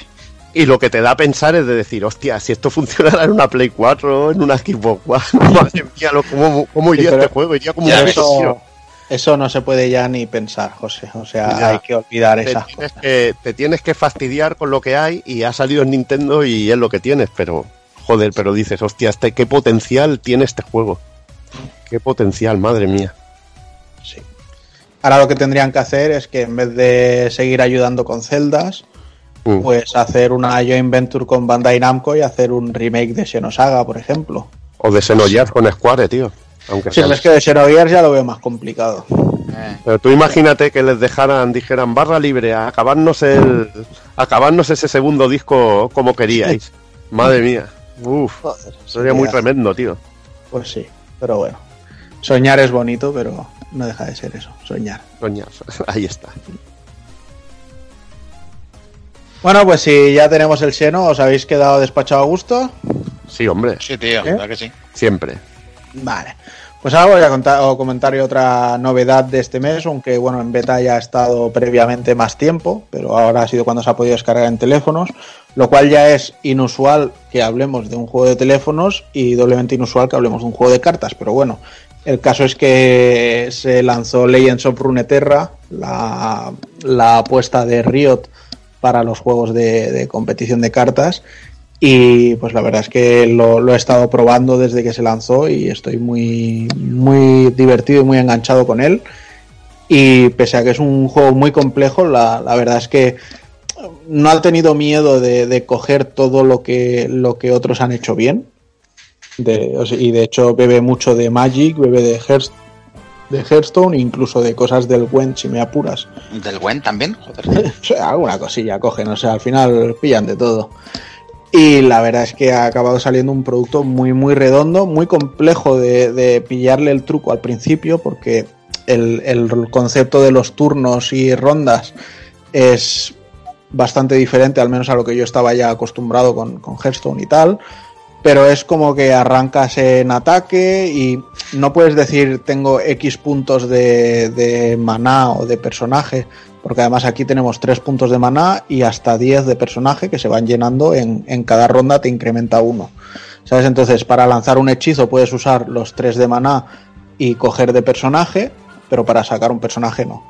Y entonces eh, no funciona en plan, tengo 8 puntos y es mi turno, saco eh, pues cuatro personajes de 2 puntos y ataco con todo lo gordo y ya se encontrará con ello. No, no, o sea, si yo saco un personaje, aunque esté en mi turno de ataque, le paso el testigo al rival y él tiene la opción de sacar otro personaje o de lanzar un hechizo si son de ráfaga o veloz, porque además es eso, o sea, tenemos hechizos de ráfaga veloces y lentos y cada uno tiene su, su momento en el que lo podemos eh, lanzar. Entonces es un toma y daca constante hasta que en mi turno de ataque digo, vale, no saco más unidades, ataco. O paso de turno y, y es el turno de ataque del otro. Y vuelve a lo mismo, ¿sabes? O sea, puedes hacer, por cada acción hay una contracción que, puedes ir haciendo. Al, lógico es que, bueno, pues si decides directamente atacar, pues el rival no va a poder sacar una carta más para defender ni nada, pero bueno, es parte de la, de la estrategia que tiene el juego. Y sobre todo me está gustando porque realmente se juega muy diferente en función del tipo de, de baraja que te haces. ¿Vale? Porque tú puedes, hay diferentes reinos y facciones basados en, en League of Legends, y de hecho los héroes de League of Legends están en gran medida en, en este juego implementados, y puedes hacer tu baraja usando una única facción o mezclando dos facciones, ¿vale? Y lo que comentaba antes a, a Sound. Yo, por ejemplo, el mazo que estoy utilizando, he mezclado a Freyhard o Freyjord o como se llame, que son los de las nieves, Sí. con, eh, con Demacia. Entonces, en Demacia tengo mucho personaje de, aguante, que lo que hacen es que todo lo que les hace daño les hace un punto menos de daño y cosas así, incluso eh, cuando atacan en conjunto pues se suman más uno de ataque y más uno de vida y cosas así. Y Freyhard en concreto pues se basa mucho en congelar al enemigo. Entonces cuando le congelas su ataque es cero. Y tienes también algunos personajes que si atacas a un enemigo que tiene cero de ataque, pues lo matas directamente. Y es jugar con cartas que te permiten ir haciendo todo esto. Y al final, eh, cada jugador se hace los mazos un poco como, como le viene al gusto. De decir, bueno, pues oye, yo juego a. Es que hay locuras como que, bueno, eh, hay, hay una facción que eh, juegas a desechar cartas, ¿vale? Porque tú tienes 40 cartas en el mazo. Y entonces, cuando estás por debajo de 15, eh, es como que estás en peligro y entonces todas las cartas y personajes y demás se potencian. Entonces muchas de las cartas que tiras son desecha seis cartas del mazo, desecha no sé cuántas cartas, para forzarte a llegar rápido a, a tener pocas y tener ese bufo. Pero claro, tienes que tener cartas para aguantar en la mesa hasta llegar a ese momento. Y ya os digo, o sea, están estos de ir sin, sin cartas, los de congelar, los que tienen rollo vigía, que puedes hacer un ataque de pre- previo antes del ataque global. Los de ilusión, que son unidades que no puedes eh, contraatacarlas, o sea, no puedes bloquearlas, perdón. Los que invocan personajes endebles, que quiere decir que cuando acaba su turno mueren, pero tienes personajes que hacen como rollo chamán y cada vez que atacas, esos personajes vuelven a reaparecer en tu ataque. O sea, hay muchísimas locuras y las partidas suelen ser muy, muy variadas. Entonces, Yo, eh, este rollo que tiene de tantas mecánicas, eh, ser tan accesible y además las ilustraciones que son brutales, pues la verdad es que siendo un juego free to play que además no te obliga a gastar dinero, o sea, tú gastas dinero si quieres comprar em, tableros, si quieres comprar emoticonos extra de los cuatro básicos que tiene, pero si tú quieres cartas y quieres conseguir un campeón concreto, por ejemplo, quieres el Garan, pues tú vas a la tienda en sí y si tienes comodín de, de, campeón, pues te compras el que quieres. No, no tienes que comprar un sobre y que te salgan a suertes. ¿Sabes? Entonces esas cosas hacen que, que, que sea más accesible crearte el mazo que tú quieres tener sin gastarte dinero en decir es que para poder jugar a nivel competitivo o pasas por caja como lo que hablábamos que pasa en Hearthstone o, te jodes sino que es directamente o sea es un juego muy enfocado a, que puedas jugar tal cual y eso desde luego se agradece así que yo si tenéis smartphone y os mola el rollo de los juegos de cartas os digo que darle un tiento porque mola mucho Yo solamente añadir a lo que has dicho que me ha gustado el, el tema que has comentado de que cada facción tiene una, una, una cualidad. Y es que eso le han trasladado muy bien del LOL. Porque, por ejemplo, Demacia, Ujú. eh, en realidad es así. Es, en el juego son personajes lo- los que de esa facción, de las muchas que puedes elegir de los personajes, suelen ser más personajes tanque o, o dedicados a regeneración de vida y demás. Y de, y, y de, y de aguante. Y no sé si los que decías de desechar cartas no son, son de Noxus, por ejemplo, puede ser. Eh, creo que son de los de. eh, No, me sale aguas estancadas, pero aguas estancadas creo que son los piratas y demás. Ah, bueno, pues es que. Son los del el Nautilus. Ah, vale, vale, vale. Pues sí, también. Pues eh, se, se traslada muy bien a lo que es el, el- el lore de- de- del juego, así que muy bien, por ello, la verdad, muy, muy bien trasladado, desde luego. Y, y además está eso, que los campeones en sí eh, evolucionan en la Sí. partida. Entonces tienen que cumplir una serie de requisitos. Por ejemplo, con Garan tienes que atacar dos veces con esa carta. Entonces, pues eh, a la que lo cumples evoluciona y puedes robar el turno de ataque y además tiene más vida y ataque. Con Bram, por ejemplo, Bram es una carta muy cachonda porque tiene cero de ataque y cinco de defensa. Entonces, Claro, lo- porque es un defensor. Exacto, pero lo que tiene también es que puedes atraer a quien te va a bloquear a ese personaje. Y entonces la carta evoluciona cuando ha bloqueado 10 de ataque. Pero además tiene regeneración, o sea que en cada turno Sí. su contador de vida se pone Es- de nuevo eh, al máximo. Eso yo te digo que Entonces- muy bien. sí, sí. Entonces, cuando has bloqueado ese número de puntos de ataque, tiene más vida. Eh, creo recordar que tiene un punto de ataque, o eso es porque a mí me sale con, con algunas cartas de bufos que le aplico, o sea, no os lo puedo confirmar. Y además, cada vez que bloquea, invoca un poro.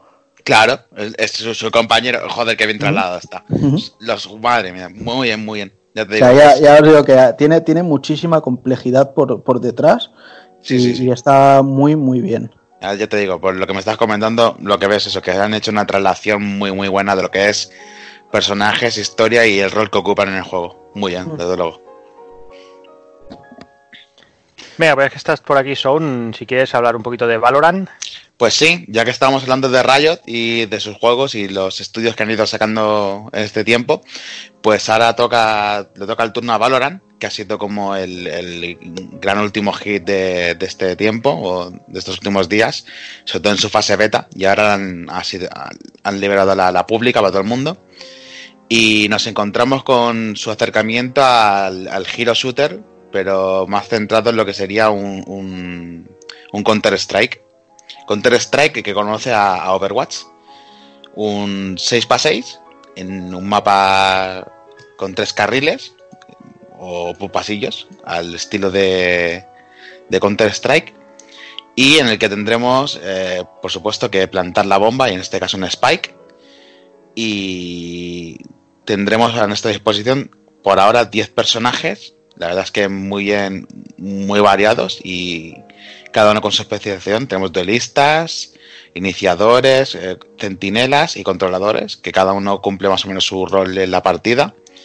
variados, la verdad, eso me ha gustado mucho. Han, cogido el, concepto de, de Overwatch y al mezclarlo con Counter-Strike mm, hacen que esté muy, muy balanceado. Porque aunque tengamos habilidades muy únicas en cada personaje, no hace que se, se termine de romper mucho como en Overwatch, que al final cada dos tiene que haber un, un parche de balanceo, porque un personaje puede estar más por encima que por el otro. Aquí prima mucho, desde luego, tu puntería y lo bueno que seas disparando con, con el arma y cubriendo huecos, que es algo muy, muy importante en Counter-Strike y aquí también los- lo han sabido trasladar muy bien. Pasa que el giro que le dan es que como tenemos héroes y sus habilidades, tenemos eh, la capacidad de, de poder eh, distraer, molestar o incluso cubrir ciertos ángulos para que nos sea más fácil eh, un acercamiento distinto a, atacar al enemigo, plantar la bomba, incluso controlar. Entonces le da un- una, una capa extra de de al juego de, de todo lo que podemos llegar a hacer De complejidad, ¿no? de complejidad, sí. Efectivamente. O sea, es la habilidad, iba a decir el skill, es la, la habilidad que debes tener además para, para saber comunicarte con tu equipo, eh, moverte e incluso cómo, cómo soltar las habilidades, eh, las ultimates, las habilidades especiales de cada personaje que, que puede darle el, el- el vuelco a la partida. Pero ya te digo que aquí como asomes la cabeza y si eres bueno disparando, se va a notar muchísimo, desde luego.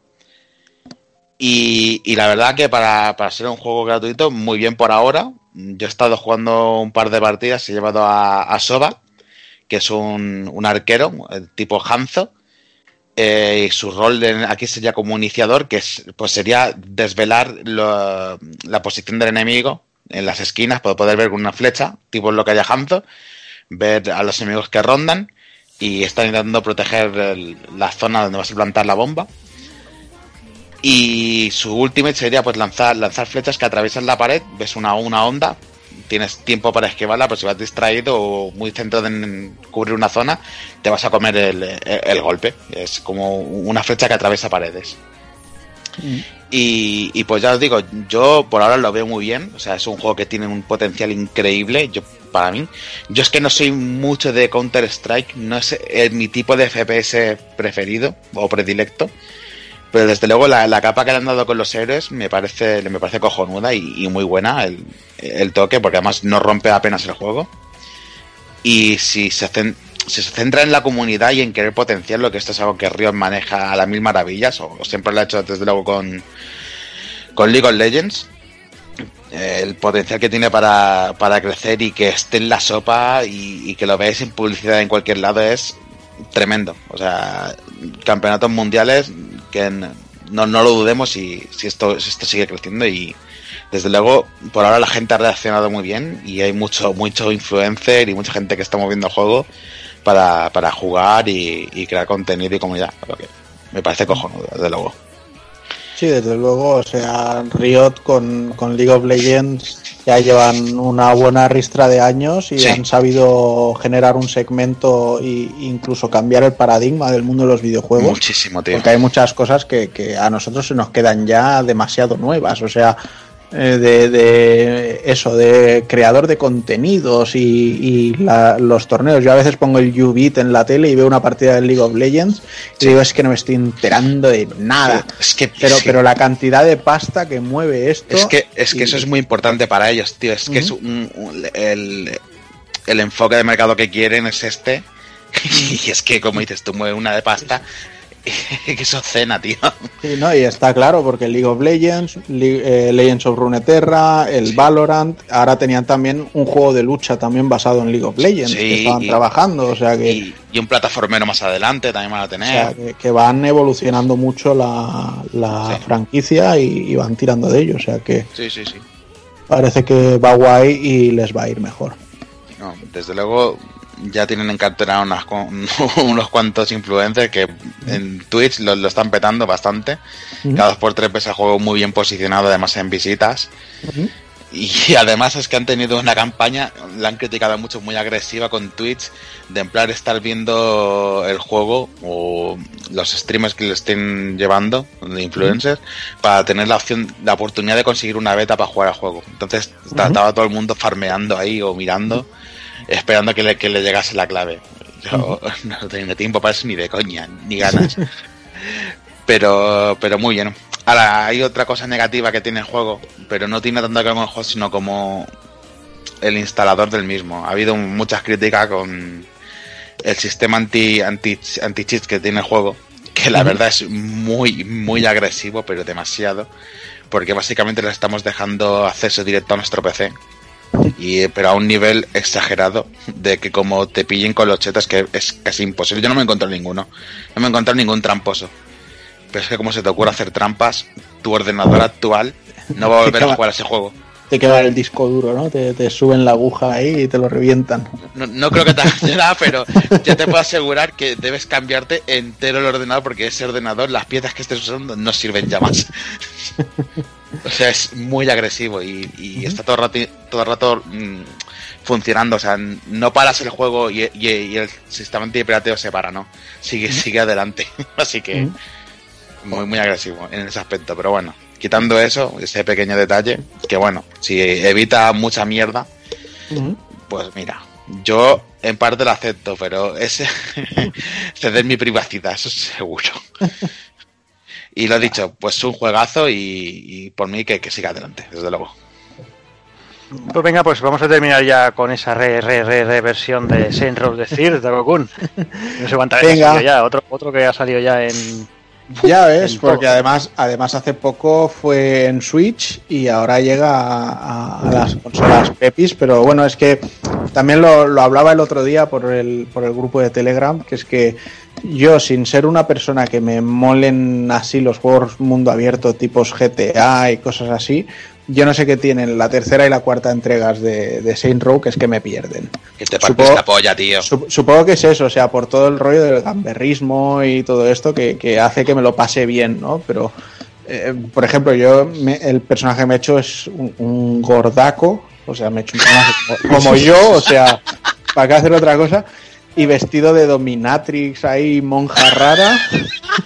Y claro, y, y voy con el, con el pollón este elástico por la calle reventando a la gente. el, el ro- el rollo de robar el coche entrando por la luna delantera haciendo una patada voladora. No sé, todas estas cosas tan gamberras hacen que, que sea divertido jugarlo. El 4 ya me pareció la leche con todo el rollo de los superpoderes, pero bueno, aquí, aquí todo guay. eh, Entonces, ¿era, ¿era este el que estaba en el arma que disparaba, disparaba consoladores?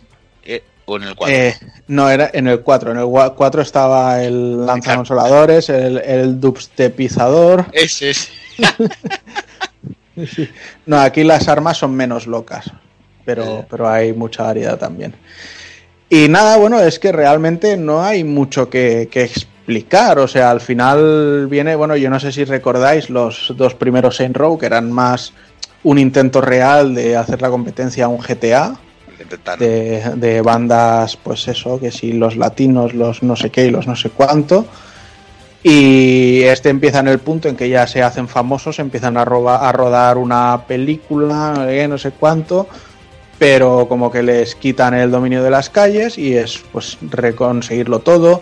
Tienes que ir comprando propiedades para hacerte más con el control y entonces decidir, pues oye, pues mira, voy a comprar una tienda de armas o me voy a comprar el helipuerto que hay en tal sitio para así cuando vaya por allí pues poder pillar una avioneta.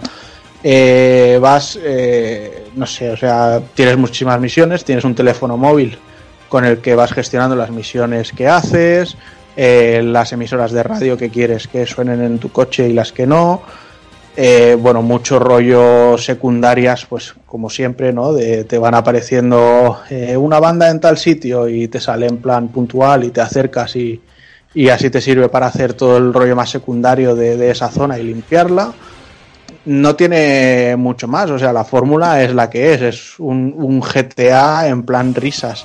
Muchos coches, eh, la velocidad que cambia en función del vehículo que llevas, pero bueno, también lo mismo que coges un coche, puedes coger un avión una nave espacial o una, eh, una escoba de Harry Potter y vas volando con la escoba, o sea, es absurdo y divertido. Pero lo, lo mejor es que no se esconden. Al menos, tío, no se esconden, ¿sabes? Sí, exacto. O sea, yo creo que en el momento en que lanzaron este Sin Road 3 dijeron la competencia al GTA no se la podemos hacer porque Eso GTA es. es. GTA. Así que al menos vamos a hacer algo divertido. Sí. Vamos a hacer algo que cambie un poco, ¿no? Y la verdad es que le salió muy bien. Esto, pues eso, no deja de ser una remasterización, está muy conseguida, eh, visualmente se, se ve todo muy, muy chulo. Eh, yo lo estoy jugando en X por eso. No sé si es porque además la X le hace el rollo este de más pepinaco en Xbox. No lo sé. Pero la verdad es que se ve, se ve muy chulo, muy, muy bien todo. Y bueno, pues jugablemente sí que se ve ya un poco más lastrado de los controles que, que tenía en su día. De hecho, las sensibilidades de la mirilla, por ejemplo, para mí me parecen súper lentas y me las he tenido que subir al 100% y aún así me siguen pareciendo más lentas de lo que yo las usaría. Pero bueno, ya os digo que es un juego muy muy muy divertido eso para ir echando ratos gamberros Para y tío. exacto. Además las, las misiones que te van dando los compañeros van muy en según qué líneas. Hay uno que es un psicópata que está en plan enamorado del, del Johnny Gat y hace un clon de él y, y te va pidiendo cosas. Eh, otro que es con el Genki este, pues desde recogerlo en coche y que te va diciendo cosas que tienes que hacer, hasta jugar al, al Genki Ball, etcétera, etcétera. Eh, otros pues ya son misiones más clásicas de protegerlo, de acompañarle a tal sitio y cosas así. Entonces, bueno, pues es el típico juego, como me decía mi mujer, si a ti no te gustan los juegos estos de haz de recadero de todos, digo ya, pero es que me río y, y es gamberro y entonces me lo paso bien. Es que me parto la pues polla y para- feliz. Exacto, entonces para hacerlo así un poco desenfadado, pues es un, es un buen vicio. Pues venga, pues dejamos por aquí las novedades, si os parece, y voy despidiendo al señor Sonchama. Pues nada, gente, uno que se despide. Me voy a ir a, a la camita a seguir viciando a la Switch en plan comodón. Y voy a darle un, un poquito al, al Monster Hunter antiguo, que lo tengo ahí un poco dándole cera. Me he vuelto, me he vuelto a enganchar. En la droga siempre vuelvo a, a- a ella. Sí, sí, es lo que tiene. El Monster Hunter es lo que tiene, ya sabéis que es mi debilidad. Y nada, chicos, pues nos vemos ya en la siguiente semana con más novedad, me imagino. Con Sí. The Last of Us ya fuera con reviews y demás. Sí, Y con muchas ganas. sí, sí. Pues nada, Son, a descansar y hablamos en un mesecito. Venga, tío, hablamos. Y también me despido del señor Hazard. Mm, Pues sí, vámonos yendo. Yo no, yo me pondré a jugar a- al juego de los chinos 3 este, que todavía sigo con él. Y Los nada, chinos el mes que 3. viene, el chinos 3, el Wujian Kuitan 3. O sea, chinos 3, ya está, directamente. Y nada, y el mes que viene ya a ver si tenemos una alguno de los juegos de estos de última jornada de Play 4. Que vaya dos mesecitos que nos vienen, entre este y el otro. Pero bien. Este y el otro, Ah. cabrón. Hombre, el mes, que, el mes que viene toca el Ghost of Tsushima, ¿no? Sí, sí, pero es que me ha hecho gracia. Dice los juegos Sí. que nos vienen, dice este y el otro. Este y el otro. Bueno, este y otro, coño. Si te, Le sobran las palabras, ya todo el mundo lo sabe. Todo el mundo- Pero coño, pero porque te estoy hablando de Play 4. Si, si te estuviera hablando de One, no te diría nada. Entonces, ¿qué sería? El nada y el nada. Y el otro nada. El año que viene y el otro. Pero bien. Pues nada, vamos a echar una partidita y nada, que vaya bien el retro. Pues nada, Hazard, a Muy bien. descansar. Venga, hasta luego. Pues venga, pues Evil, eh, ¿qué nos dejas como minutos musicales este mes? Bueno, como es el 60 aniversario de Sega, habíamos barajado, digo, hostia, vamos a poner un temita de, de Xenoblade. Pero bueno, va- eh, Juanan ha dicho una cosita y vamos a seguirle el consejo. Es 60 aniversario de Sega y vamos a poner el tema principal del, del Sakura Wars, que es un tema mítico, con una tonadilla mítica que, que nos hartamos de escuchar en Saturn y como bien ha dicho Juanan, nos vamos a hartar de, de escucharlo en la Play 4. Sí, sí, sí, pero además nos, nos hartamos de lo que es la versión instrumental, pero hay que decir que lo que es la versión cantada, que es la del opening y demás, tiene Sí. una, un- unos arreglos nuevos y demás que le sientan de lujo. O sea que está, si ya era un tema guay, ahora es apoteósico.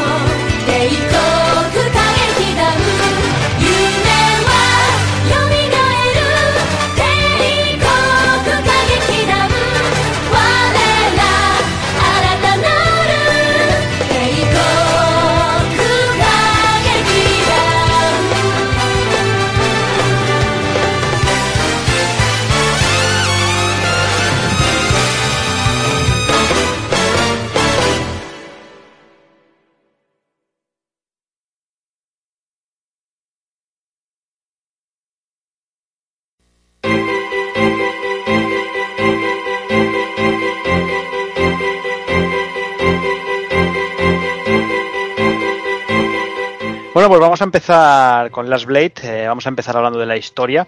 Y es que cuenta la leyenda que hay dos mundos existentes dentro de desde la antigüedad.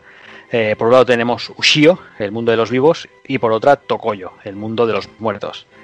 Ambos mundos están separados por la puerta al inframundo, que existe desde el principio de los tiempos, para, para poder mantener el, el equilibrio en el universo. Cuatro dioses son los encargados de su defensa: Shiryu, la puerta del este, Byaku, la del oeste, Genbu, la del norte, y Susaku, la del sur una leyenda que se perdió en la memoria de los humanos. Eh, Last Blade se sitúa en la época de Bakumatsu, eh, comprendía entre los años 1853 y 1867, o lo que viene a ser lo mismo los últimos años del periodo Edo, cuando el shogunato Tokugawa ya estaba tocando a su fin. Esto supuso el final de, de la política de aislamiento de Japón y del fin del sistema feudalista, que bueno, que arrancaba ya con el, con el periodo Meiji. Eh, toda una época de, de grandes cambios, eh, sobre todo por la sucesión de poder y, los cambios de políticas en, Japón. Todo esto, pues aderezado, como no puede ser de otra forma, en esos tiempos, con grandes batallas, como las guerras Boshin, eh, con la famosa batalla de, Toba Fushimi, y con los, y con los cuerpos de élite, como los Shinsengumi, que se han visto reflejados en multitud de mangas y animes, y sobre todo cosas como Rurouni Kenshin, que por poner algunos de los ejemplos, que, que es que irán saliendo durante el programa.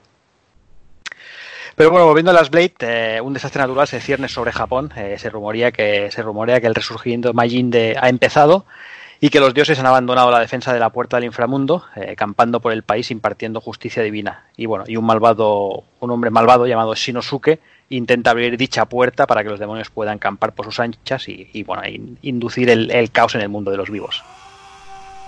Y una vez tenemos ya el marco de la historia, vamos a hablar un poquito de los personajes.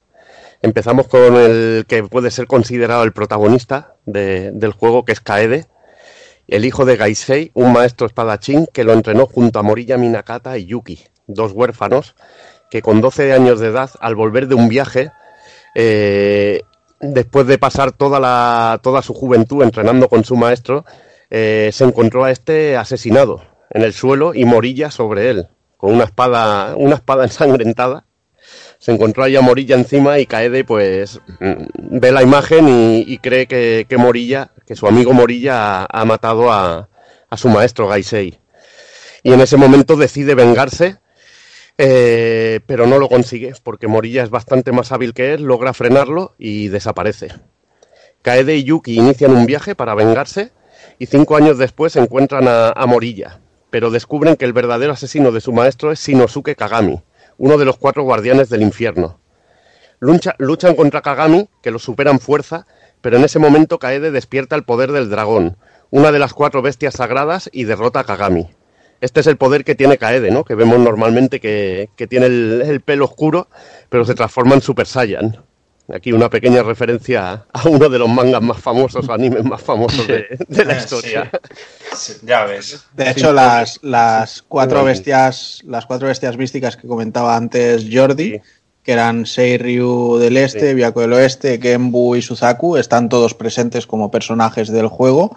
Hmm. Y lo que dices que es eh, Kaede, básicamente Seiryu, que es el, el dragón. Dragón. Ahí está. Sí. Tras, aprender a controlar el poder de, de Sidyu, el dragón, Kaede y Yuki se dirigen a Okina, a por información y descubren que para librar al mundo de un poder oscuro, una sacerdotisa debe realizar un rito de sellado. Un guerrero llamado el mensajero desde, Alfa, desde Alfar busca asesinarla e impedirlo. Kaede debe protegerla y garantizar que se realice el rito. Kaede usa una katana llamada Hayate Maru y su estilo de lucha es el Kasim Ito Ryu, que traducido vendría a ser el estilo de una hoja o el o filo del corazón. Su estilo de lucha le permite despertar sus poderes, momento en el que su pelo cambia de color, a lo Dragon Ball, como hemos dicho, y puede utilizar a máxima potencia los poderes eléctricos de- del dragón, de Siryu. La manera de, de luchar y estilo se basan en el Kamiya Kashin, de Rurouni Kenshin, el estilo de espada que usa Kaoru en la serie de, en la serie de Watsuki. Digo, de, bueno, de, de Watsuki. Y la verdad que, la verdad que, bueno, un personaje muy chulo, una espada que, que tiene además un montón de golpes especiales y sobre todo de supers al tener una forma normal y otra y otra mejorada es una auténtica una auténtica locura de personaje. Luego en la jugabilidad ya Juana nos explicará un poquito un poquito lo que tenemos a disposición que es uno, uno de los juegos más completos en, cuanto a sistema de combate que, que ha hecho SNK. Sí, luego entramos en materia, pero déjame que siga con Sí, nuestros sí, sí. personajes.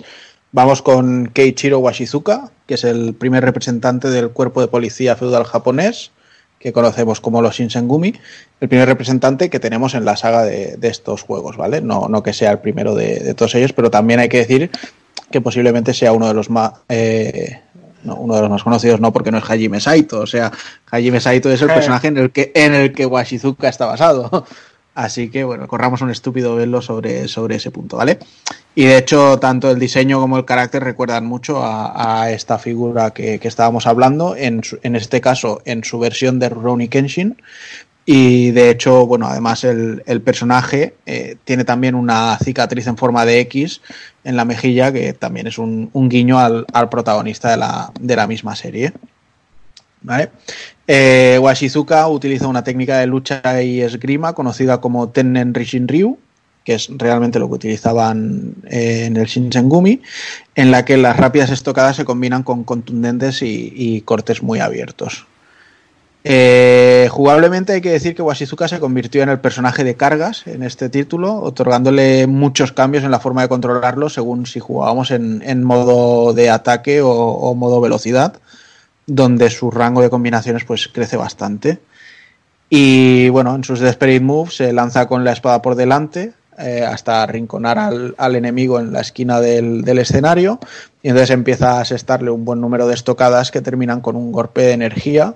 Que si no recuerdo mal, en el primer Last Blade es una especie de golpe de energía en vertical, mientras que en el Last Blade 2 lo que hace es la, la técnica que tiene de, de antiaéreo en, en diagonal. ¿Vale? Y luego, bueno, pues tiene el, el Super Desperate Move, que solo se puede acceder en el modo ataque, que se queda en posición y empieza a cargar energía y se lanza hacia adelante y hace una estocada típica de duelos y sale, si te pilla, pues sale el típico kanji por detrás y, y te deja pues para hacer risquetos. Ah, Que te, te pilla fino, fino. Pues venga, seguimos con Yuki. Yuki es hija de, de una familia extranjera que controlaba básicamente el comercio de ultramar de, de navíos, eh, pero mueren, pero estos mueren en un accidente naval cuando ella es muy pequeña y más tarde es adoptada por, por Gaisei, quien, quien la entrena junto a Moria y a Kaede. Eh, desde aquí ya sabemos la historia que ha contado que ha contado Devil de los acontecimientos básicamente de Last Blade 1. Eh, ya en, en Last Blade 2, Yuki y Kaede descubren que ella pues debe ser la doncella que debe sellar el, mal, tal y como demuestra su collar.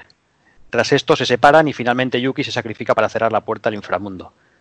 La fortaleza de Yuki eh, no reside en su fuerza física, sino más en su espíritu. Básicamente utiliza la fuerza para, para proteger a la gente eh, que ama y gracias a, a Naginata, es las- la, la lanza típica de, los samuráis, sobre todo los ashigarus, que en, las- en el campo de batalla se utilizaba para, para frenar a la caballería.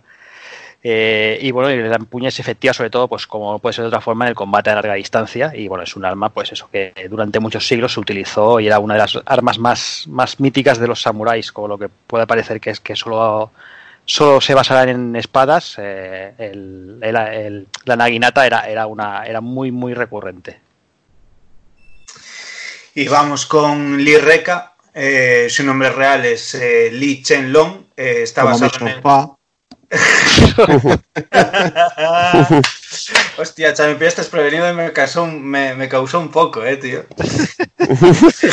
Eh, está basado en el legendario maestro de artes marciales chino de la vida real de Foshan, eh, Wong Fei Hung, interpretado en películas de acción por Jet Li, que casi conoceremos más a Jet Li que a Wong Fei Hung. Y su nombre real es una referencia pues, a uno de los nombres artísticos de Jackie Chan. Sus símbolos son el fuego y su abanico y su apodo oficial en Japón es el emisario del suelo amarillo, eh, mientras que en la localización del título al inglés es Justicia Oriental. Eh, creo que de todo el plantel de luchadores es el único que es originario de, China, eh, eh, a diferencia del resto que son de Japón. Y bueno, un día fue testigo de una estrella roja, lo que sería la apertura de las puertas del infierno, y sabiendo que es un signo de gran maldad, viaja desde su tierra natal para, para detener el mal antes de que se extienda por todo el mundo. Eh, Lee combate con un estilo de lucha basado en la facción norteña Shaolin llamado Puño de la Sombra Voladora. Gran parte de esto se centra en patadas acrobáticas, siempre así, esa típica postura de eh, los brazos detrás, agarradas las manos en puño y siempre utilizando las piernas. Eh, mezcladas eso con fuerza explosiva, fuego, llamas y demás, y mucha velocidad, así también como pues eso, otro tipo de movimientos así más elegantes, eh, utilizados como os decía con el abanico. También tiene un movimiento único donde puede esquivar los ataques y luego ramificarse en varios contraataques. Un personaje ultra hiper mega molador, por cierto. Muy molón, muy molón, la verdad. Muy molón, muy molón de ver cómo lucha cuando lo llevas bien. Cuando lo llevas mal, eh, te dan ganas de echarte a llorar, vamos. Y vamos a hablar de Morilla Minakata, que para limpiar su nombre, Morilla busca al asesino de su maestro y evita enfrentarse a Kaede y Yuki, como había explicado anteriormente en la, historia de Kaede. Tras cinco años de búsqueda, al final Kaede derrota a Kagami antes que él y se, y se recluye en la naturaleza para mejorar su técnica de espada. En determinado momento siente que ha de ir a la puerta del infierno para saber la verdad. Su arma es una katana llamada Suki no Katsura, que vendría a ser traducida como Katsura de la luna, y su estilo es el Kasatsu Itoryu, estilo del filo del vagabundo de la vida o la muerte. O sea, de estos ahí que traducidos son de la vida, el vagabundo de la vida. bueno, ya, ya, bueno, con este, simplemente escuchando, ya, bueno, escuchando ya su estilo, ya, ya, ya ves que tiene amplia inspiración en, en Rurouni Kenshin, ¿no? El personaje. Sí, eh, directamente. Su estilo de espada recuerda a la luna en sus técnicas, sobre todo ese Sorryuken que tiene que hace como una luna, una luna llena que es brutal, ese golpe me encanta. Mm. Es, es verlo y decir, joder, es precioso. Y busca los, pin- los puntos vitales del rival para acabar con él fácilmente. El diseño del personaje se basa en Kagehisa Notsu, de la espada del inmortal.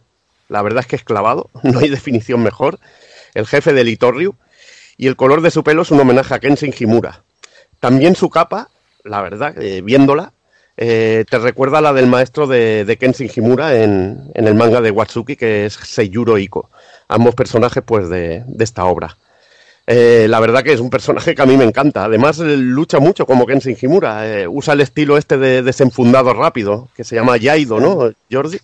Sí. El- tú que me vas a apoyar aquí, que eres más experto que yo en ese rollo. Bueno, Eh, más aprendiz que otra cosa, pero sí. Más aprendiz, pero bueno, eh, usa el estilo de desenfundado rápido y uno de sus especiales, bueno, o su especial principal es el, una serie de, cortes así a toda hostia, que a mí me recuerda también mucho al personaje de, de Ukio, de, de Samurai Shodown. Mm. en mm, este caso. Y la verdad que, también es un personaje que es un gustazo de, llevar por la cantidad de cosas que puedes hacer. A mí me encanta esto de desaparecer en varias zonas, aparecer y ya tener cargado el movimiento de desenfundado rápido es la puta hostia. Y en el modo speed es increíble a la hora de, hacer combos, que también tiene un combo de estos de Kame, Kame, Kame, que vas encadenando golpes a lo Yori Yagami que, o Genjuro Kiga- que no me sale el nombre, de Samurai Shodown, que, que es la leche. Hay que decir que este personaje es redondo en cuanto a diseño, en cuanto a los ataques que le han puesto, las técnicas que le han puesto. O sea, los Shoryuken con la media luna son brutales, Mm. las técnicas de corte también, los especiales, o sea, todo. O sea, yo creo que aquí eh, se, se coronaron. Y tengo que decir que iba a cortarte antes un momento cuando hablabas del nombre de la técnica, porque a mí me sonaba mucho el, el tema de Bato Jutsu, de cuando Rurouni Kenshin, pero gracias a Google he hecho una búsqueda muy rápida y al final Bato Jutsu es otra forma más de llamar al Yaido, o sea que no, no hay nada más que aportar que, que eso. Y nada, pues si dejamos ya a Morilla, pasamos a Shikyo, que este personaje nuevamente está basado en, en un personaje de Rurouni Kenshin, pero hay que decir que es más a nivel conceptual que a nivel de diseño y se centra en, en Udo Jin, que a su vez bueno, está basado también en Okada Izo, que era uno de los cuatro carniceros, los cuatro famosos Hitokiri Batosais, que bueno, pues este en concreto solo quería matar por matar y matar y matar. Y de hecho se unió a la Shinsengumi simplemente para poder matar con impunidad a todo aquel que quisiera. Y esto es el hecho que hizo que Washizuka no, no tardase en expulsarlo y que dentro de, de las Blade exista esta rivalidad entre estos dos personajes.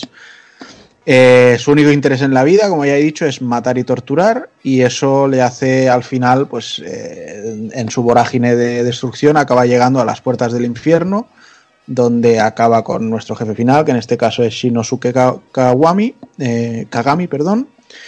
Y al final, pues eh, en una divertida secuencia en la que intenta nadar hacia afuera mm, en el aire, pues bueno, queda atrapado en, en el, en el mundo del Makai.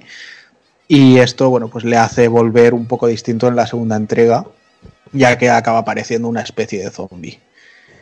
Y bueno, hay que decir que no tiene un estilo de lucha muy definido, aunque se conoce como Zansatsu no Sho, que básicamente deja entrever su nula educación, modales y empatía con cada uno de los golpes que da y a su vez que no ha estado entrenado en ningún arte de la espada, sino que simplemente las coge para matar y, punto.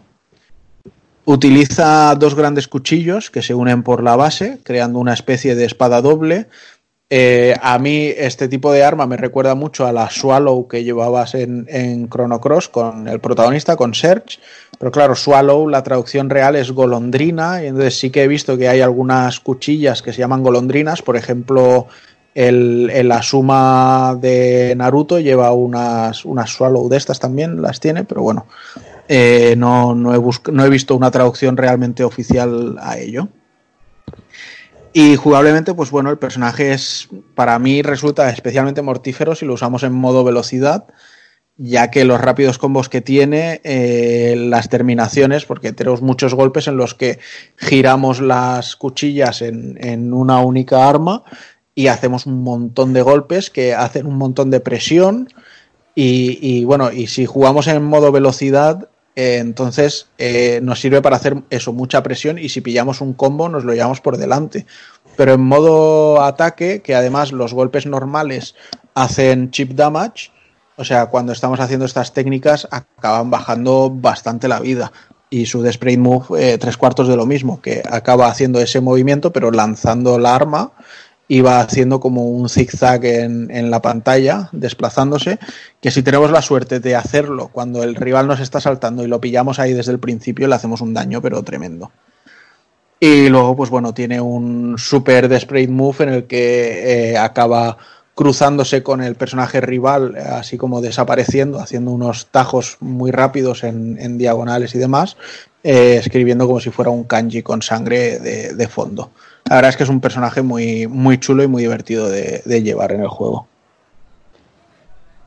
Venga, pues seguimos con Zansetsu, eh, que es un maestro shinobi ataviado con el típico sombrero de paja y dos tantos, eh, un llamado Kage Inagare. Eh, el tanto es un pequeño cuchillo que oscila entre los 15 y los 30 centímetros eh, normalmente se llevaba ocult- oculto en el Daisho. El Daisho es el, típico juego de, espadas de samurái, eh, la, katana y, el wakizashi. Y bueno, es uno, uno de los usos más frecuentes era casi siempre por temas de etiqueta. siempre se solía llevar escondido debajo del obi. Y, también se acabó imponiendo como arma principal del, ritual de seppuku, eh, del harakiri, en detrimento del, del wakizashi, que era más grande. De- debido a la disminución de la, de la, de la población shinobi, eh, la gente de a pie está empezando a, burlarse de ellos y es cuando Zansetsu decide comenzar a desafiar a, los guerreros más poderosos de la región para así demostrar que están equivocados. Y bueno, es cuando se da cuenta y se entera de que, de, que ha sucedido el tema de la apertura de la puerta del inframundo, cuando entonces decide lanzarse hacia allí para combatir contra todos los enemigos del interior y así demostrar su, su fuerza y que bueno, que el tema que los shinobis están todavía en el candelero, ¿no? Eh, ya en las Blade 2, Zansetsu está instruyendo a su nieto en el camino del shinobi para mantener vivo su legado, pero viendo el final de su vida cerca, eh, decide volver a la, puerta del infierno para, para así quedar como una leyenda. Zansetsu, eh, como curiosidad, está fuertemente ligado al clan Kisaragi y se rumorea que podría tratarse de uno de los antepasados de Iji. Es más, hay muchos de los ataques de, de Zansetsu que son muy parecidos a los de, a los de Iji. Y esto me acuerdo que cuando lo veíamos en, en el salón recreativo lo, lo flipaba porque además la técnica que hace que lanza la, la onda de energía es Sí. muy, muy, muy igual a, a la técnica que tenía Eiji. Y, Sí. y sí, ya en esa época ya nos hacíamos nuestras cabalas de es que tiene que ser el tatara, tatara, tatara, tatara abuelo del, del Eiji, del King of Fighters y de, bueno, del Art of De Fighters. Art of Fighting 2. Sí, sí, del Art of Fighting 2, exacto. Bueno, vamos con Akari Ichiyu, eh, uno de los personajes más jóvenes del título. Tiene 14 años, nacida y criada en Kioto. Y Akari proviene de una familia de Onmyojis, eh, lo que sería una especie de sacerdotisa del Yin y el Yang, que basan sus poderes en la magia y la adivinación. Su padre le encargó cuidar de la puerta del infierno cuando fue abierta por primera vez y, hay un momento en la historia en el que su hermana mayor Hikari sucumbe a una enfermedad misteriosa. Akari sospecha que esta enfermedad de su hermana pues tiene que ver con, con la apertura de la puerta del infierno en sí, así que bueno, pues se pone en marcha decidida a sellar dicha puerta y curar a su hermana. Eh, uno de sus hobbies es aprender inglés en un diccionario que posee. Esto se ve fielmente reflejado en el juego. Eh, tiene mil guiños con, el idioma, ya que casi todo el juego está plagado de japonés y de kanjis. Y, y su estilo de lucha se basa en el Ichiyu Ryu, cuyo objetivo principal, pues bueno, es muy guay porque es enseñar a los estudiantes cómo invocar y controlar espíritus y yokais, eh, aunque también enseña algunas técnicas de lucha con el Heikaku. Eh, tiene un gran talento en Omiodio, como os decía antes, y posee la capacidad de invocar y manipular espíritus malignos a su voluntad. Eh, estos poderes de invocación eh, hacen que pueda invocar criaturas del Makai a lo que sería el mundo real, como Shikigamis, Yokais, Yureis y hasta incluso Onis. También puede invocar a Hagure Hitoga... Hi- joder, Han. Hagure Hitogata y Sumia Hami- Joder, es madre mía. Eh, cuando se juntan el retraso, el sueño, boca pocha y eh, un japo violento, pues es, lo que pasa. Eh, su magia más fuerte le permite convocar a varios demonios a la vez, una poderosa hazaña que está basada en el concepto del Hyaki Yagio. También domina la técnica del teletransporte, es decir, puede abrir portales dimensionales con su magia y los utiliza pues para teletransportarse y, aparecer pues, detrás de los enemigos, etc. El doppelganger, que es mm, crear una copia exacta de su oponente, que no solo conserva su apariencia, sino también eh, puede usar los poderes de, de- de esta persona a la que copia. Eh, el sellado, que puede usar eh, sus habilidades para sellar las del oponente, pues haciéndolos incapaces de, usar pues kames y demás y técnicas especiales durante un tiempo. Y su supermovimiento, el Shikigami Hyakiyaku, eh, lo que sería la noche de los 100 demonios, pues tiene muchísimos cameos de personajes de- dependiendo del título. Que esto tiene cosas muy guays en Capcom versus SNK2 y cosas así, que empiezan a ser por ahí Reza Remer y toda la bichería cuanta hay. Eh, a, mí, la- a mí este, a mí este ataque, la primera palabra, o sea, la primera cosa que me viene a la cabeza cuando lo veo es eh, un anime así típico y clásico como Gegege no Kitaro. Ahí vas, todo ahí lleno vas. de, de yokais a saco. Ahí vas. Es que me vuelve loco, tío, este personaje. Me gusta mucho cómo está caracterizado. eh, este rollo, pues bueno, un poco de, de eh, Maiko, ¿no? De sirvienta de templo. eh, así ese rollo con, tan mezclada con los yokais, la magia y demás. Y pese a su apariencia así frágil y de niña pequeña y tal que le quisieron dar, pues eh, mucho cuidado porque llevada en modo en el modo de velocidad, cuidado porque se puede poner muy muy terca con todo este tipo de combinación de técnicas que tiene, la verdad que a mí me encanta. Y vamos con un personaje que va ideal conmigo, que es Okina no Yenbu. me gusta mucho que lo tiene subido y sufrute el Sí, mismo para evitar el vacile ya, ¿sabes? No, si me lo vas a pegar, Sí, pero sí, bueno. Solo, Sí, sí. solo le, solo le cambiaría una palabra. O sea, eh, en vez del viejo de la tortuga negra, sería el viejo de la rata negra. Es que es un familiar mío, tío. Es un familiar mío. Su nombre traducido vendría a ser el viejo de la tortuga negra. Yo soy el viejo de la rata negra. Somos es, es- es así, es así. Juanan me tiene calado. Es uno de los guardianes del portal del infierno, en su caso gracias al poder de Genbu del Norte, la tortuga. Como su aspecto dice, es el guardián más antiguo y vigila el sello de la puerta. Al haber tiempos de paz, se dedica a la vida solitaria y la pesca, un viejo ermitaño. Entrenó a Kaede durante un tiempo en el arte de la espada y conocía bien a su maestro. Tras la salida de Kaede, sintió que estaba en problemas y decide seguirlo en la distancia para ayudarlo. No por Instagram, como hace Juanan. Al igual que su discípulo, como guardián debe proteger el ritual de la sacerdotisa y protegerla del mensajero de Afar, desde Afar. Tras los eventos de Last Blade, cree que Kagami Siguen no están poseídos por el mal. Cree que en ellos habita, habita un bien, dentro de lo que cabe. Su arma es una caña de pescar con el nombre de Gijón, pureza de fuego. Y las tortugas que llevan su cesta, y, bueno, las tortugas que llevan su cesta, además puede, puede invocar tortugas gigantes y de todo, todo del guardián Genbu que, que es brutal. Eh, puede usar técnicas de agua e al invocar los poderes de Genbu y su estilo de, de lucha es el Magoroku Ryu Ichi no Tachi, estilo sincero, una larga espada. Tiene 120 años en Last Blade y 129 en Last Blade 2, o sea que, que está bien, está el tío Sanote, está el tío Sanote. Ninguna puta broma, ¿quién llegar ahí, eh? Sí. Yo si La para la llegar ahí tengo que ir montado en una tortuga, me da igual también, eh. Ya te digo, ya te digo. La verdad que, que es un personaje de estos que, que les mola SNK, ¿no? De siempre incluir a, a un maestro de estos, de estos místicos, como esos nicotín, cafeín, etcétera, etcétera, Sí, sí. que veíamos en, su incluso Tung y Yubei también. un- es un clásico. Y en este caso es un grandísimo maestro de espada, que, pero que usa una caña de pescar. Y es uno de estos que tienen movimientos raros que te vuelven loco. Eso sí, le dejan bastante desprotegido, pero te pueden pillar y te tienes que cubrir hacia arriba, hacia abajo, te puede pillar por la espalda y es bastante cabroncete. Sobre todo un, un Okina en modo fuerza te puede dar muchos problemas. Te puede dar muchos problemas. Y un personaje clásico que da mucha variedad.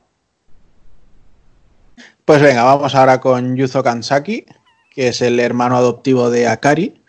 Y bueno, es huérfano desde pequeñito y fue acogido por, por esta familia que, los, que lo trata a él y él a ellos como si fueran verdadera familia.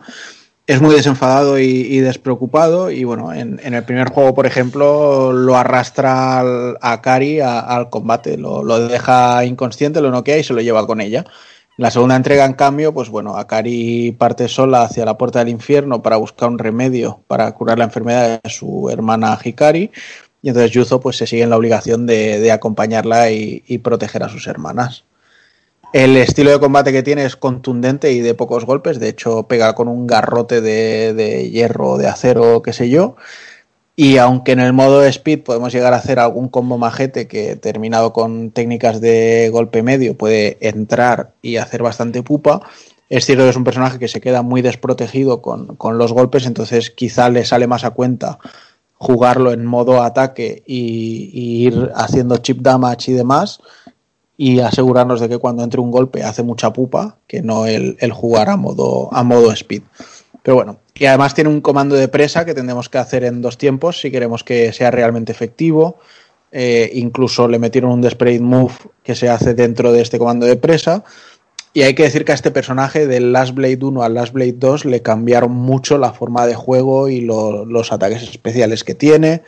eh, y jugaron mucho con, por ejemplo, pues el Desperate Move que tiene en el 1, al final es una técnica en el 2.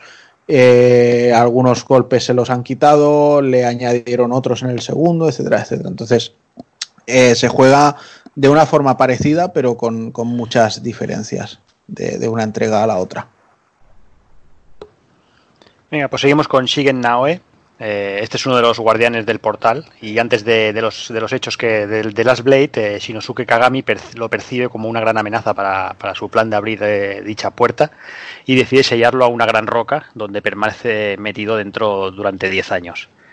Finalmente logra escapar, pero tal es su ofuscación que, que, bueno, que por lo, por lo que había pasado que solo pensaba en su venganza, ¿no? Viene a ser como, como no el boy, ¿no? O sea, va el tío ahí loco que no, no, no, no ve nada más que, que la venganza. A comer empanadillas. y ya en Blade 2 recupera la cordura y decide marcharse a la montaña a pasar el tiempo perdido con su hija, pero vuelve a percibir el, poder malvado de la puerta al infierno y decide volver para, para intentar cerrarla. Siguen utiliza su brazo como arma principal, pudiendo convertirlo en, en hierro, así como, como el resto de su cuerpo. Además es el personaje, es el avatar de, de Biako, lo que el tigre blanco, que tiene unas técnicas ahí espectaculares, la verdad. Y vamos con Guío a mano, eh, uno de mis personajes favoritos, lo tengo que decir. Me mola mucho el diseño, el carisma y la manera de luchar también. Es Ace Es- Ventura, tío, lo tenía que decir.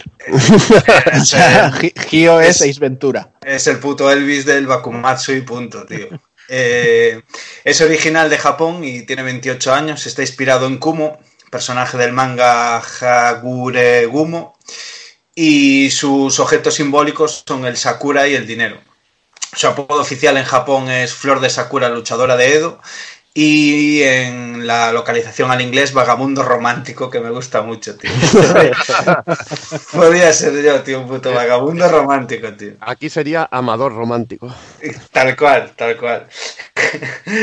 Gio tiene una fuerte devoción por el saque, las mujeres y la emoción de la lucha. Es que, tío, lo tiene todo este hombre, macho. Cuando descubre que esta historia es maravillosa, eh, sale en el manual. eh, cuando descubre los que los pétalos de mm, los hermosos cerezos, ¿no? Pues caen de las ramas de los árboles, eh, se atora todo y entra en pánico y decide que debe matar a, a todos sus oponentes para resolver este problema, ¿no? Eh, entra así en como una especie de trance. Eh, al final descubre que, bueno, solo es simplemente lo que es el cambio de estaciones del final de la primavera, lo que provoca que caen de los árboles y ya se queda tranquilillo. Tú, Eh, tú empatizas con los retrasados, tío. Sí, que me gusta, me gusta mucho. Me gusta mucho. Me gusta, me gusta Claro. que los personajes caigan en buenas manos. Claro. A uno a su rollo.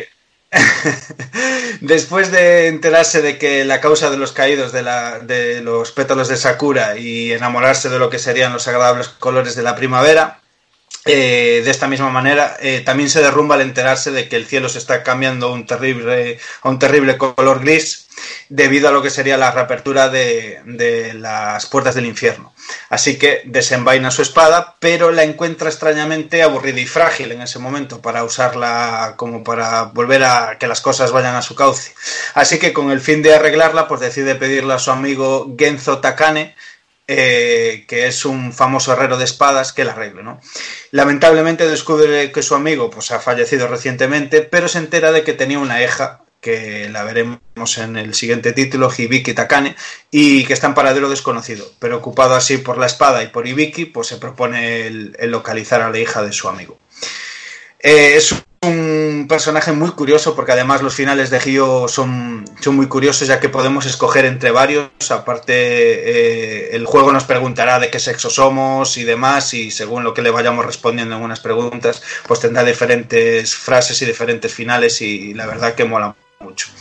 Eh, me gusta también porque está un poco alejado, es un poco ambiguo, no se sabe si está de ese lado de los malos o de los buenos no sé, a mí, me, gusta. Y su estilo de combate pues es completamente autodidacta. Está basado en el kendo, eh, con, un, con un solo brazo, que esto mola mucho, así al rollo eh, Auron de Final 10 también. Y utiliza ataques y proyectiles con elemento fuego y caracterizados por piezas de shoji, como, como buen amante de las apuestas que es, así como también sus técnicas especiales que implican pétalos de Sakura, que bueno, siempre es un auténtico espectáculo ver eso. Bueno, si entramos ya en los jefes, eh, empezamos con Musashi Akatsuki. Y es que cuando Shinosuke Kagami comienza su plan de abrir las puertas del infierno, decide resucitar a Musashi, ya que quiere ver la veracidad de la leyenda sobre este, este famoso personaje. Y al estar ligado a, dicha puerta del infierno, actuará simplemente como, como su propio guardaespaldas. Eh, Miyamoto Musashi, en el personaje que está creado, está, está, perdón, está, está reflejado, eh, supongo que casi todo el mundo lo debe conocer, es un guerrero japonés eh, de los más famosos de todos los tiempos. Y bueno, se dice que salió victorioso de más de 60 duelos a muerte, el primero a, los, a la temprana de 13 años. Eh, participó en, en grandes momentos históricos de la era feudal japonesa, eh, como, como la batalla de Sekigahara, y solía ir armado con su daisho, eh, katana y wakizashi, y luchaba con, con ambas al mismo tiempo. Era, no, no era habitual, eh, pero él, bueno, llegó a, a- a tener la maestría en- con, las, con los dos sables, llegando a, a enfrentarse directamente a sus adversarios directamente con Bokens, con versiones de esas espadas de madera, porque bueno, no quería, no quería pensaba que, que- que- que era una ventaja eh, usar acero y, y- y luchaba con Bokens y todo y así era capaz de, de matar a sus rivales con, con los Bokens.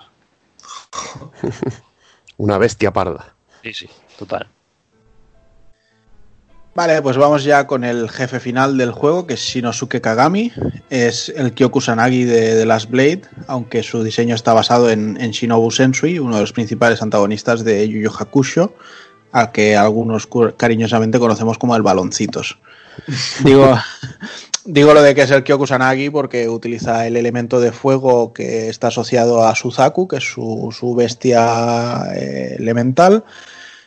Y eh, bueno, ejerce de jefe final, como ya he dicho, y tiene dos formas. Y descubriremos la segunda cuando le ganemos un round en el combate, donde ya pues levitará y la espada emitirá una especie de aura y demás. Destaca su estilo de, de ropajes occidentales. Y bueno, entrando un poco en su historia, pues hay que decir que Shinosuke era el encargado de custodiar las puertas del infierno, evitando que ningún demonio ni energías demoníacas llegasen a la tierra, hasta que un día pues, se vuelve un clasista que se considera superior al resto de seres humanos e inicia, inicia una masacre abriendo ya de paso pues, las puertas del infierno. Acaba derrotado por Kaede y tras bajar por el infierno se reencarna para seguir cumpliendo su papel como portador de Suzaku y ejercer pues eso como custodio también de las puertas del infierno.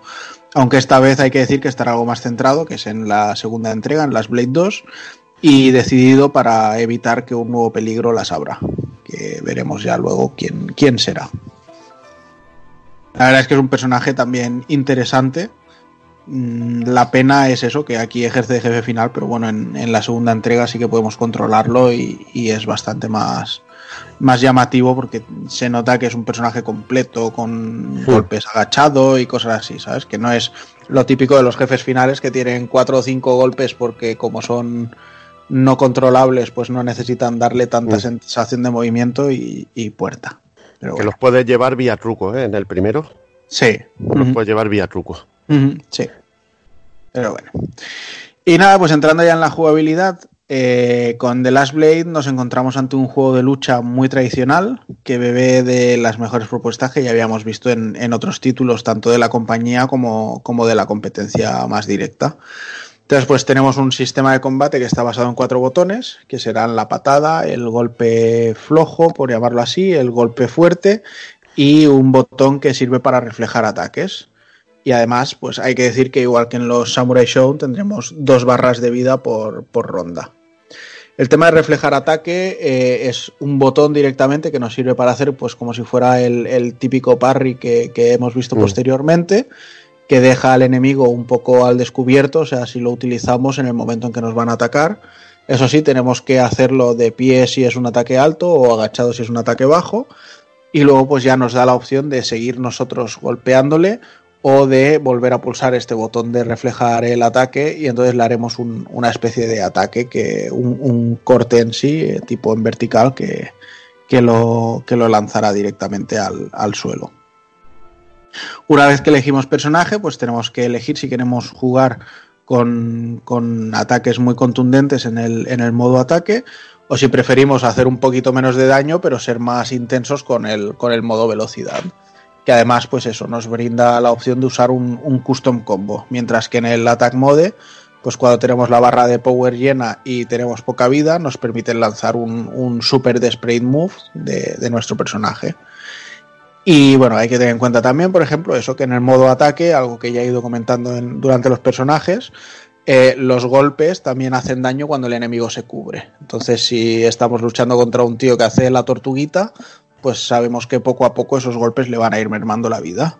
Esta es una de las señas de identidad del juego, ¿no? El, modo, el modo fuerza y el modo velocidad. A mí, me, a mí me encanta. El modo velocidad es como un chain combo de, del Darkstalkers o del Sí, Que vas pulsando el botón y puedes encadenar golpes. Y, bueno, en este caso están muy hechos un poquito como a mí me recuerda también al Real Boat, que tienes una serie de combinaciones así hechas. Tipo juego de lucha así 3D y las puedes combinar a saco y también las combinas con adelante puño, fu- bueno, adelante sablazo fuerte o hacia abajo y puedes hacer un montón de, de combinaciones así distintas. Que a mí me mola mucho y te da mucha más profundidad. Dep- Si quieres jugar un poquito más rollo Samurai Shodown, pues juegas en el modo fuerza, en el que Mm. un tajo te hace polvo. Sí. Y a veces, a veces si no eres muy bueno jugando, te coges el modo fuerza y, y puede, puedes hacérselas pasar canutas a Sí. alguien que domine los combos. Que también en el modo este de velocidad puedes cancelar muchos ataques con especiales. Y así Sí. acabar de una manera espectacular. Es más divertido, la verdad, jugar en modo velocidad. Sí, es más resultón, más vistoso, pero bueno, es lo que dices también, el modo ataque, para alguien que quizá no está tan tan metido en, en el juego o en los controles y demás, eh, encadenar dos sablazos puede hacer que, que veas las estrellas en, en tu barra de vida. Te pone a bailar. Sí, y sobre exacto. todo el Desperate Move que tienen uno extra, el que tiene el, Sí. unos tienen un custom combo y los otros tienen un, un pedazo de especial de estos cuando estás con la barra en rojo y tienes el power a tope que da miedo. Sí. Y el custom combo, pues para los que no estén muy versados, es algo que ya se vio en Street Fighter 02, que básicamente teníamos una serie de tiempo y de hecho incluso aquí el, el personaje se pone eh, con, con un halo de luz azul, también Mm, muy, muy similar a lo que habíamos visto allí. Y entonces, pues estos chain combos que estaba comentando José, pues podemos ir encadenándolos, pero además encadenar de uno a otro. Y al final podemos acabar haciendo una secuencia de, un combo de 10-12 golpes tranquilamente, terminado en una técnica especial, que la verdad es que pueden hacer eh, mucho daño al enemigo. Y bueno, pues en el modo arcade, porque bueno, yo los he jugado directamente de arcade, no, no sé si tiene mucha historia más. eh, nos enfrentaremos a ocho enemigos, siendo el, el octavo el rival del personaje con el que iniciamos la partida. O sea, si te matan y cambias de personaje al continuar, el octavo combate va a seguir siendo el rival de tu primer personaje elegido. Y entonces no va a haber una conversación, pero si mantienes ese personaje, pues va a haber una pequeña conversación en la que veremos un poquito más la- el trasfondo y la relación de, de estos personajes. Y bueno, hay, hay que decir que también eh, hay más cositas que nos sorprenden en, en este juego, en, en lo que es la jugabilidad, como por ejemplo el tema de los remates en el, en el suelo. El. Que de hecho hay personajes que tienen hasta varios tipos de, de remate, o sea, pueden Mm. saltarte y, y caer pegándote, pueden pegar una estocada hacia donde estás, incluso alguna técnica especial nos sirve para incrementar un golpe de, de remate en el suelo, o sea, hay, hay mucha cosita aquí para, para seguir haciendo daño. Y no sé, no sé si queréis comentar más cositas de la jugabilidad o consideráis que me haya olvidado algún punto o qué. No, por olvidarte nada, No. es que es simplemente decir que es uno de los juegos más completos que ha hecho SNK. Es como Sí. un Samurai Shodown hormonado. Sí. Es una auténtica maravilla. Es llevar toda la experiencia que tenían, toda la experiencia que tenían con King of Fighters, con todas sus sagas de lucha, llevarla a, los juegos, a los juegos de lucha con espadas, a los hack and slash. Y lo llevan de una manera increíble. Es que al final, al final yo creo que la cosa fue decir, vale, vamos a coger eh, Samurai Shodown nos funciona, pero nos funciona como un juego más de contundencia, de esperar Sí. el momento exacto en el que pegar el golpe que te va a quitar una barra entera de vida y demás. Y dijeron, vale, eso nos funciona, pero tenemos juegos como King of Fighters que nos funcionan muy bien, vamos a hacer un King of Fighters de samuráis. Y entonces al final, quitado el rollo de tres personajes y cosas así, lógicamente, yo creo que fue este el, el producto que les salió. O sea, eh, aunque ambos juegos, tanto Samurai Shodown como The Last Blade, estén basados en, la época de los samuráis y tengan todo ese trasfondo, jugablemente son tan, tan, tan diferentes en cuanto a ritmo, en cuanto a tensión, en cuanto a vistosidad y demás, que la verdad es que no, no da la sensación de que, de que sean juegos que re- se repiten e incluso si estuvieran con la moda de ahora de, de hacer personajes invitados de un juego a otro, yo creo que un personaje de Samurai Shodown quedaría muy extraño en un Last Blade jugablemente y viceversa. Y a mí lo que me encanta es, mm, eh, sobre todo, el gran abanico de posibilidades que te dan los dos modos de juego, que te recuerda un poco a lo que es la saga alfa de, de Street. Fighter, y sobre todo el golpe este, el, lo que teníamos, lo que has dicho, el golpe de, de parar, de reflejar ataque. Ah, Ujú. el golpe, Que te el da- golpe de repeler te da es un- brutal. Te da una estrategia. Si ves que uno ha hecho un super tajo bestia, se lo paras y le metes una contra, es que es genial. La Sí. sensación, ¿no? De, de satisfacción de hacer esos golpes, como el parry de, o el Just Defense de, del, del Garou, Man of the Wolves. Son mecánicas que quedan chulísimas, que se nota de un juego mucho más moderno que, que el resto. De hecho, está también implementado que una batalla quizás entre dos personajes a golpe de katana, con los dos con el modo power, basándose en un poco ese estilo Samurai Shodown, eh, con eh, ba- ba- basando el ataque fuerte con el reflejo en el momento que toca por arriba, por abajo, por el medio y, y usándolo como Dios manda, es completamente espectacular. Eh, yo tengo que encomiar el gran curro que se hizo, por ejemplo, aquí, que, estamos hablando de quizás uno de los títulos más completos a nivel de opciones eh, en cuanto a fighting dentro de- del catálogo de SNK. Eh, lo difícil que es balancear ¿no? todos los personajes a la hora de elegir los diferentes modos de, de juego y, y la cantidad de personajes que hay y con sus maneras de jugar, porque cada uno se juega de una manera. Hay personajes que, como nos contaba antes eh, Kun y demás, eh, son más pesados, son más de carga, que quizás si te lo coges en el modo, en el modo power, en el modo attack, pues eh, puede ser devastador y sin embargo eh, otro personaje que es más débil en el modo speed puede aguantarle el tipo perfectamente, ¿no? Y, quizás eh, ese gran curro que hay es absolutamente alucinante como, como título ya eh, que agolpa toda la experiencia de SNK en el, en el fighting, ¿no? Dentro de su catálogo. Y bueno, vamos con los gráficos eh, y el apartado técnico así un poco en general. Eh, obviamente decir que yo, por ejemplo, no tengo palabras. La verdad es que cualquiera que se ponga delante del, juego en sí y, ame un poquito lo que es el sprite art en 2D, pues bueno, a la vista está que es uno de los, de los mejores títulos o de los títulos más cuidados. Eh, este Last Blade junto con su secuela y, y Garou Mark of the Wolves dentro de todo lo que sería el catálogo de- del sistema de Neo Geo. Eh, destacar obviamente el uso de la paleta de colores que me parece exquisito, o sea, es, eh, vamos, mm, sencillamente perfecto.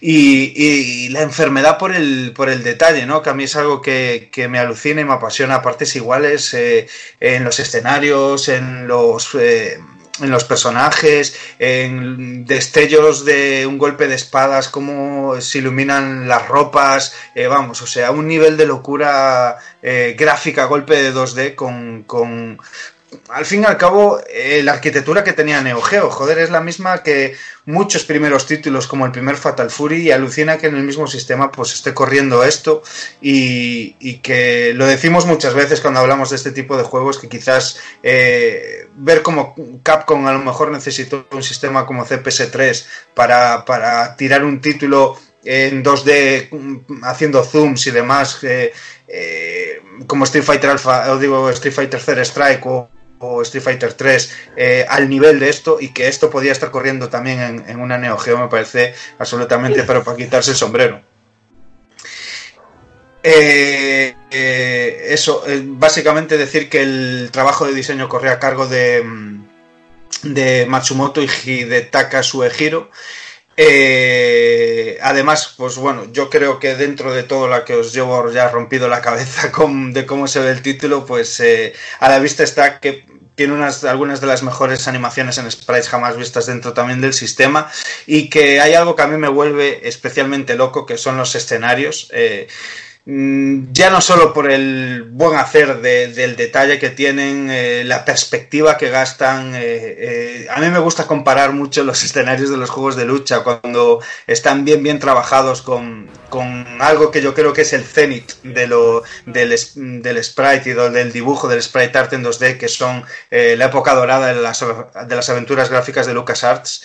Y esto es que está a la altura o si no es superior, porque es que es tremendamente alucinante. Escenarios como el de Amano, como el de Lee, con ese barco de fondo, la puesta de sol, eh, lo bien que está hecha la profundidad, eh, como esos cuatro detalles que siempre hay en los escenarios eh, de animación, ¿no? Para optimizar recursos, pero es que está todo medido al milímetro, es que al auténtico milímetro, y vamos, o sea, es de, de auténtica locura, vamos.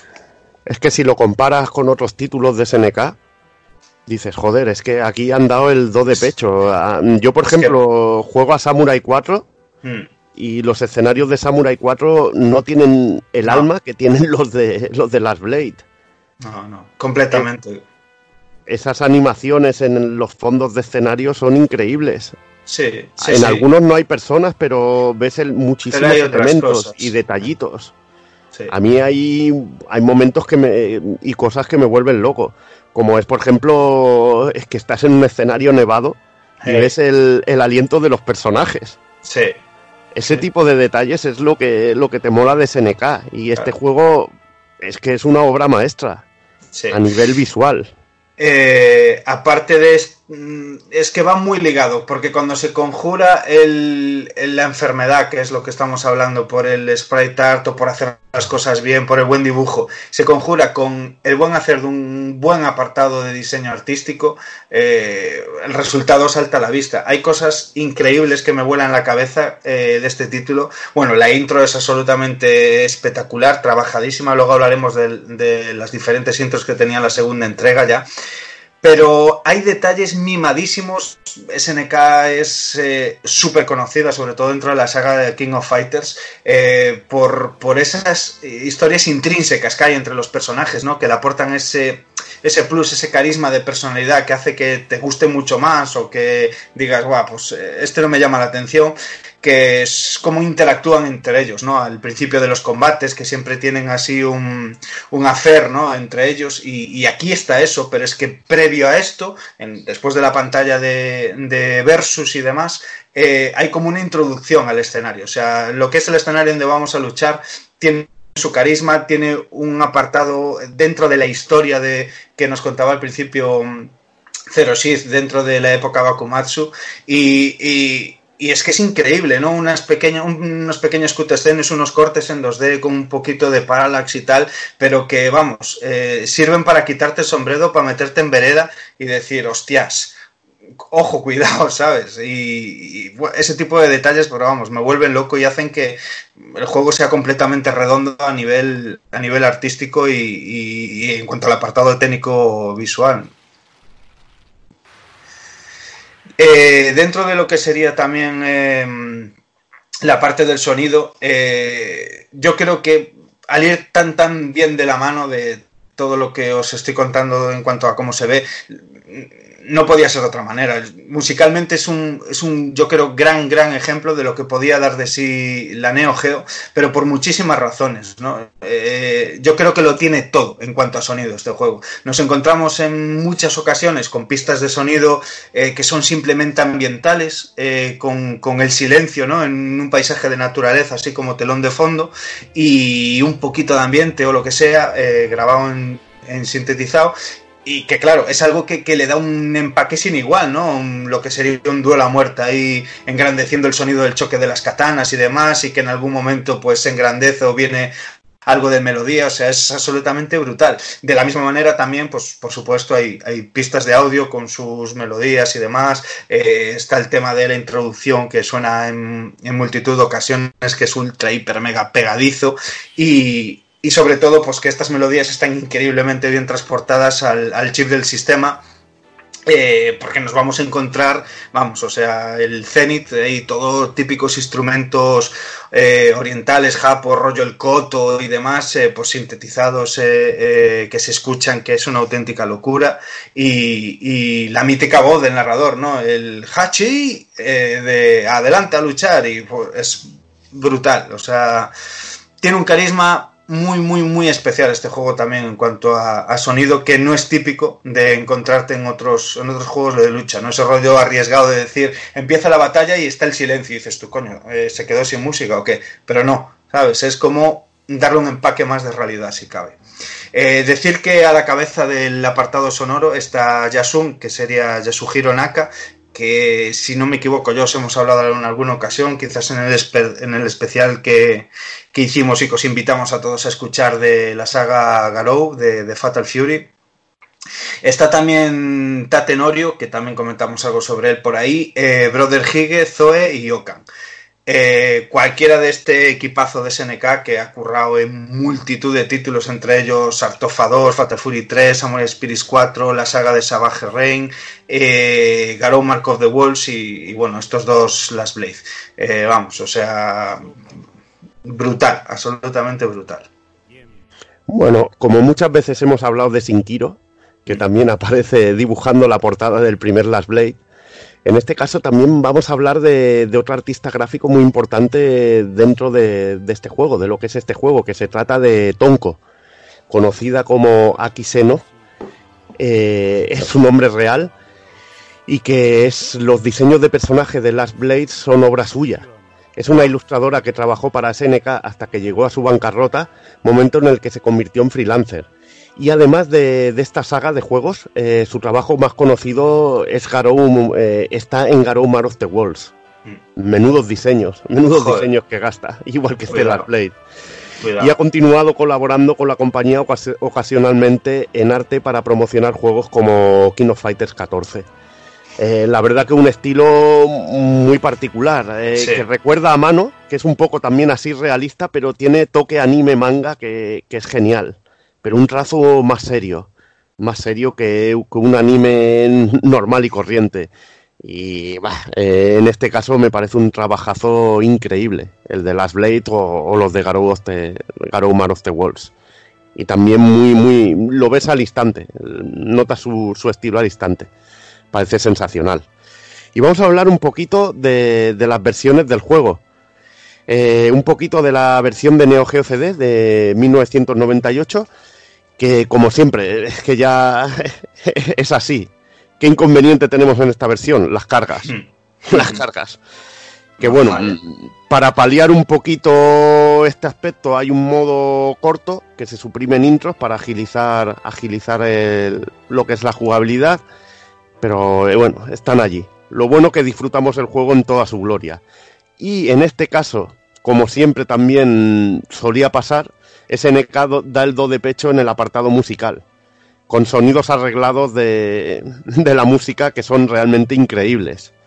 Eh, son unos temas, como bien decía Dani, que estaban sintetizados, pero que estaban muy enfocados a ser una composición orquestal con música o con instrumentos muy orientales. Y en este caso suenan de maravilla, suenan de maravilla en formato CD, que creo que es donde se concibieron Sí. en un primer momento.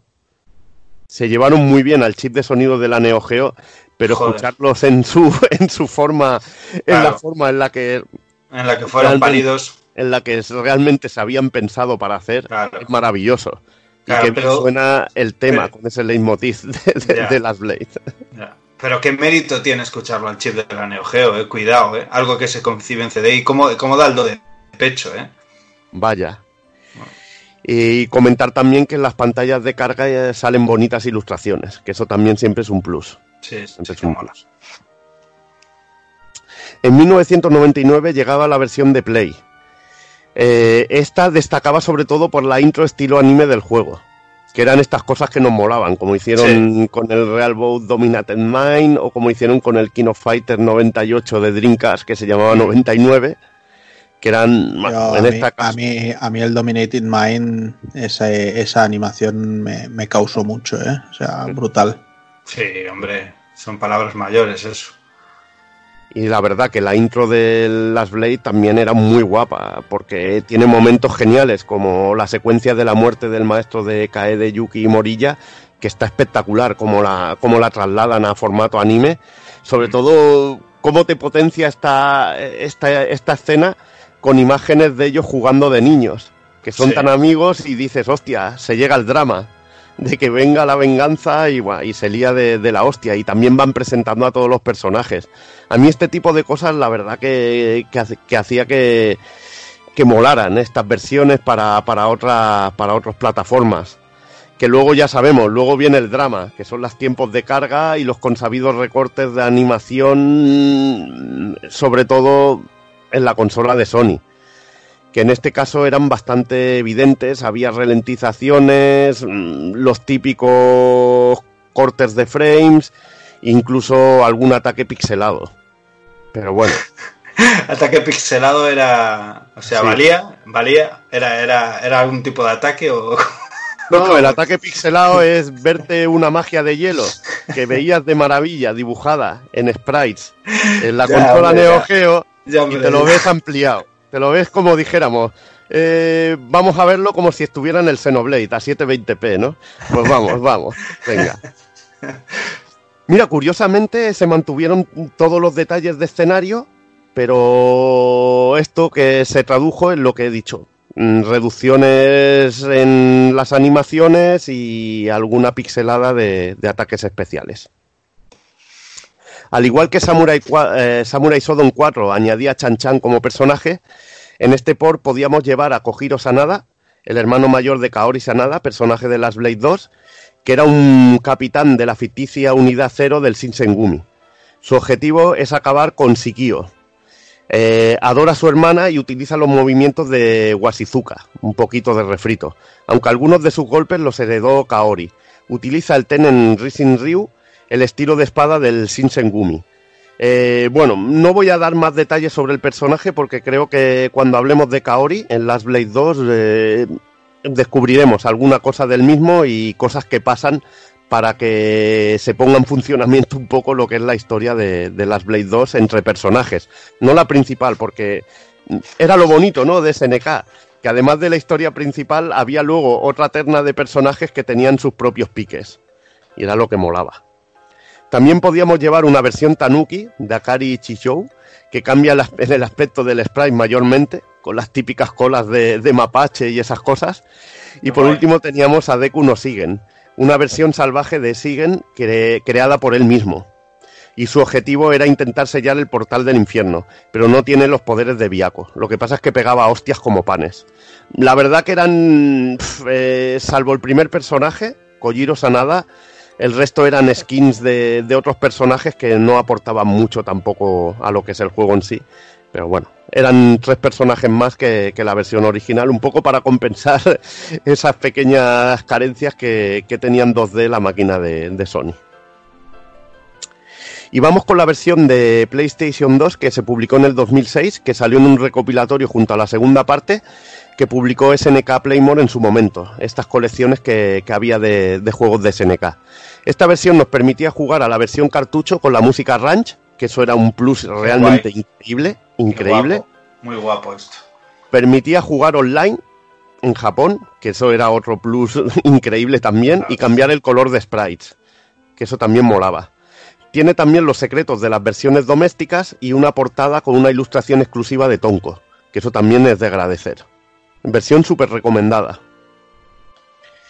Decir también que ha salido en formato digital en multitud de plataformas y está incluido en la Neo Geo Mini y en el Arcade Stick que se ha lanzado recientemente. Y de hecho, el, el Soul se lo acaba de pillar en Steam. Sí. Tal como ha terminado su parte, se ha ido a comprarse el Last Blade 2 en Steam. Pero bueno, lo va a disfrutar el muchacho. Yo creo Vale. que va, va- Sí. lo va a gozar cosas malas. Descubrir un juego así, madre mía. Ya ves. Pues venga, pasamos a 1998 eh, con el lanzamiento de Last Blade 2 y, bueno, la historia de, este juego se sitúa medio año tras los hechos de la primera entrega, tras frustradas intenciones de Shinosuke Kagami. Y el dragón Shiryu eh, consigue despertar los poderes dormidos en su interior y se convierte en el cuarto guardián de la puerta. Este momento es cuando una fuerza desconocida resucita al maestro Gaisei, despojándolo de su memoria y llevándolo a reunir los poderes de los cuatro protectores de la puerta del inframundo, convirtiéndose en Koryu. Eh, el personaje al que nuestros protagonistas pues deberán enfrentar para liberar al mundo de su gran amenaza. Y vamos un poquito a hablar de los personajes nuevos. Eh, tenemos a Wakenet Kaede, o el Kaede despierto, o el despertar de Kaede, que simplemente es que controlamos al Kaede con el pelo rubio, ya con los poderes del dragón despiertos. Lo llevamos ya en esta forma. Es otro rollo Dragon Ball, ¿no? Como dijéramos, hostia, vamos a llevar al Goku y al Gohan que están ya en rollo célula, que están siempre transformados en super guerreros. Pues más o menos esto es la versión que tenemos de Kaede en las Blade 2. Pues luego tenemos por ahí también a Mukuro, que aunque se le presenta como un personaje nuevo, en realidad es eh, Shikio al volver de las puertas del infierno. Y bueno, pues tiene ya una especie de pinta de zombie que tira para atrás. Eh, lo que también hay que decir es que, como una de las novedades de este Last Blade 2 es que ya no es posible perder el arma, pues el Desperate Move que tiene eh, es ligeramente diferente porque precisamente evita eso, que se le pierda el arma. Vamos con Ibiki Takane, que os hablaba un poquito de ella antes eh, cuando os comentábamos al personaje de, de Gio en el, en el- a mano en el, juego anterior. Tiene 17 años, es original de Japón. Es la hija, como os decía, de, de Genzo Takane, el maestro herrero, eh, conocido en todo Japón durante la era del Bakumatsu. Eh, mm, y vi que un día, pues bueno, un hombre con, con el pelo plateado y con su aura oscura, pues se presenta para que el padre de Ibiki le forje el arma, le forje su katana y este aún a sabiendas de las consecuencias que podría tener, pues bueno, se pone en lío hasta que, hasta que pierde la vida en dicho trabajo durante meses. Eh, pero antes de morir le dice a su hija que busque a ese hombre y que tome las riendas de su destino parándole los pies y así Vicky, pues bueno, en este título de esta manera emprende su viaje con el fin de vengar a su padre, conociendo en el camino, como os decía, a Gio Amano, amigo de, de su difunto padre. Su estilo de lucha se basa en el Muso Shinden Ryu, un, estilo real y un anacronismo en realidad para lo que es el juego en sí, ya que el estilo no fue fundado hasta 1932 y, y- el título, es, o sea, la era en la que está basado el título es anterior. Es una rama del Yado y que comentaban eh, Zero y Takokun antes con el y, y Evil también con el tema de ese desenfunde rápido de espada y demás y así golpe a la velocidad de la luz. Y algunos de sus ataques básicos pues tienen cierta semejanza con los de Ukio Tachibana eh, donde involucra frecuentes desenvaines rápidos con tajadas precisas y sobre todo pues contraataques certeros Pues vamos con el siguiente. eh, vamos con Kaori Sanada, que comentaba Evil antes, eh, su hermano.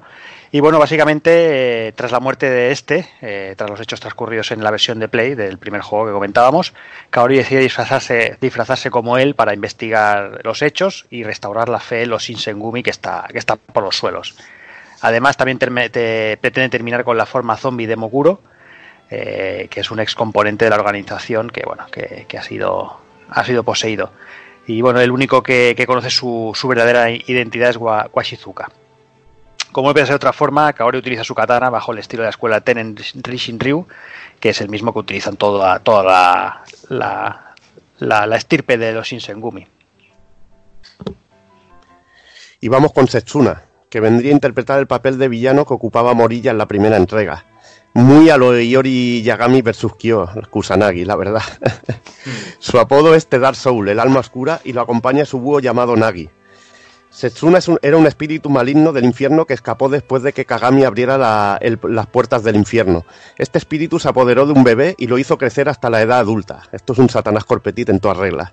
Asesinó a todo lo que se le puso por delante y en su búsqueda de un arma se encontró con el padre de Ibiki Takane, un herrero al que ordenó que le forjara un arma. Tras 80 días de forja sin comer ni dormir, muere tras completar la espada de Setsuna, cuyo objetivo es matar a la sacerdotisa para mantener el portal abierto y no volver al infierno. La espada maldita se conoce como Yaso Ma- Magatsu Hinotachi, la espada que se forjó sin deseo en 80 días. Su estilo de lucha se conoce como Mumei Satsui, matar, sin nombre alguno así, simplemente matar. Este es mi personaje favorito de, de toda la saga Last Blade. me La parece verdad es que el, nombre de la espada no da lugar a confusión, ¿eh? Bueno, la es una espada que se forjó sin deseo en 80 días. Sí, sí, bueno, ya ves, un encargo maligno total. Personaje me parece, me parece brutal. Los ataques oscuros, la manera de también de, de encadenar, los poderes que tiene, los especiales. mm, Personaje que me, me pareció súper burro.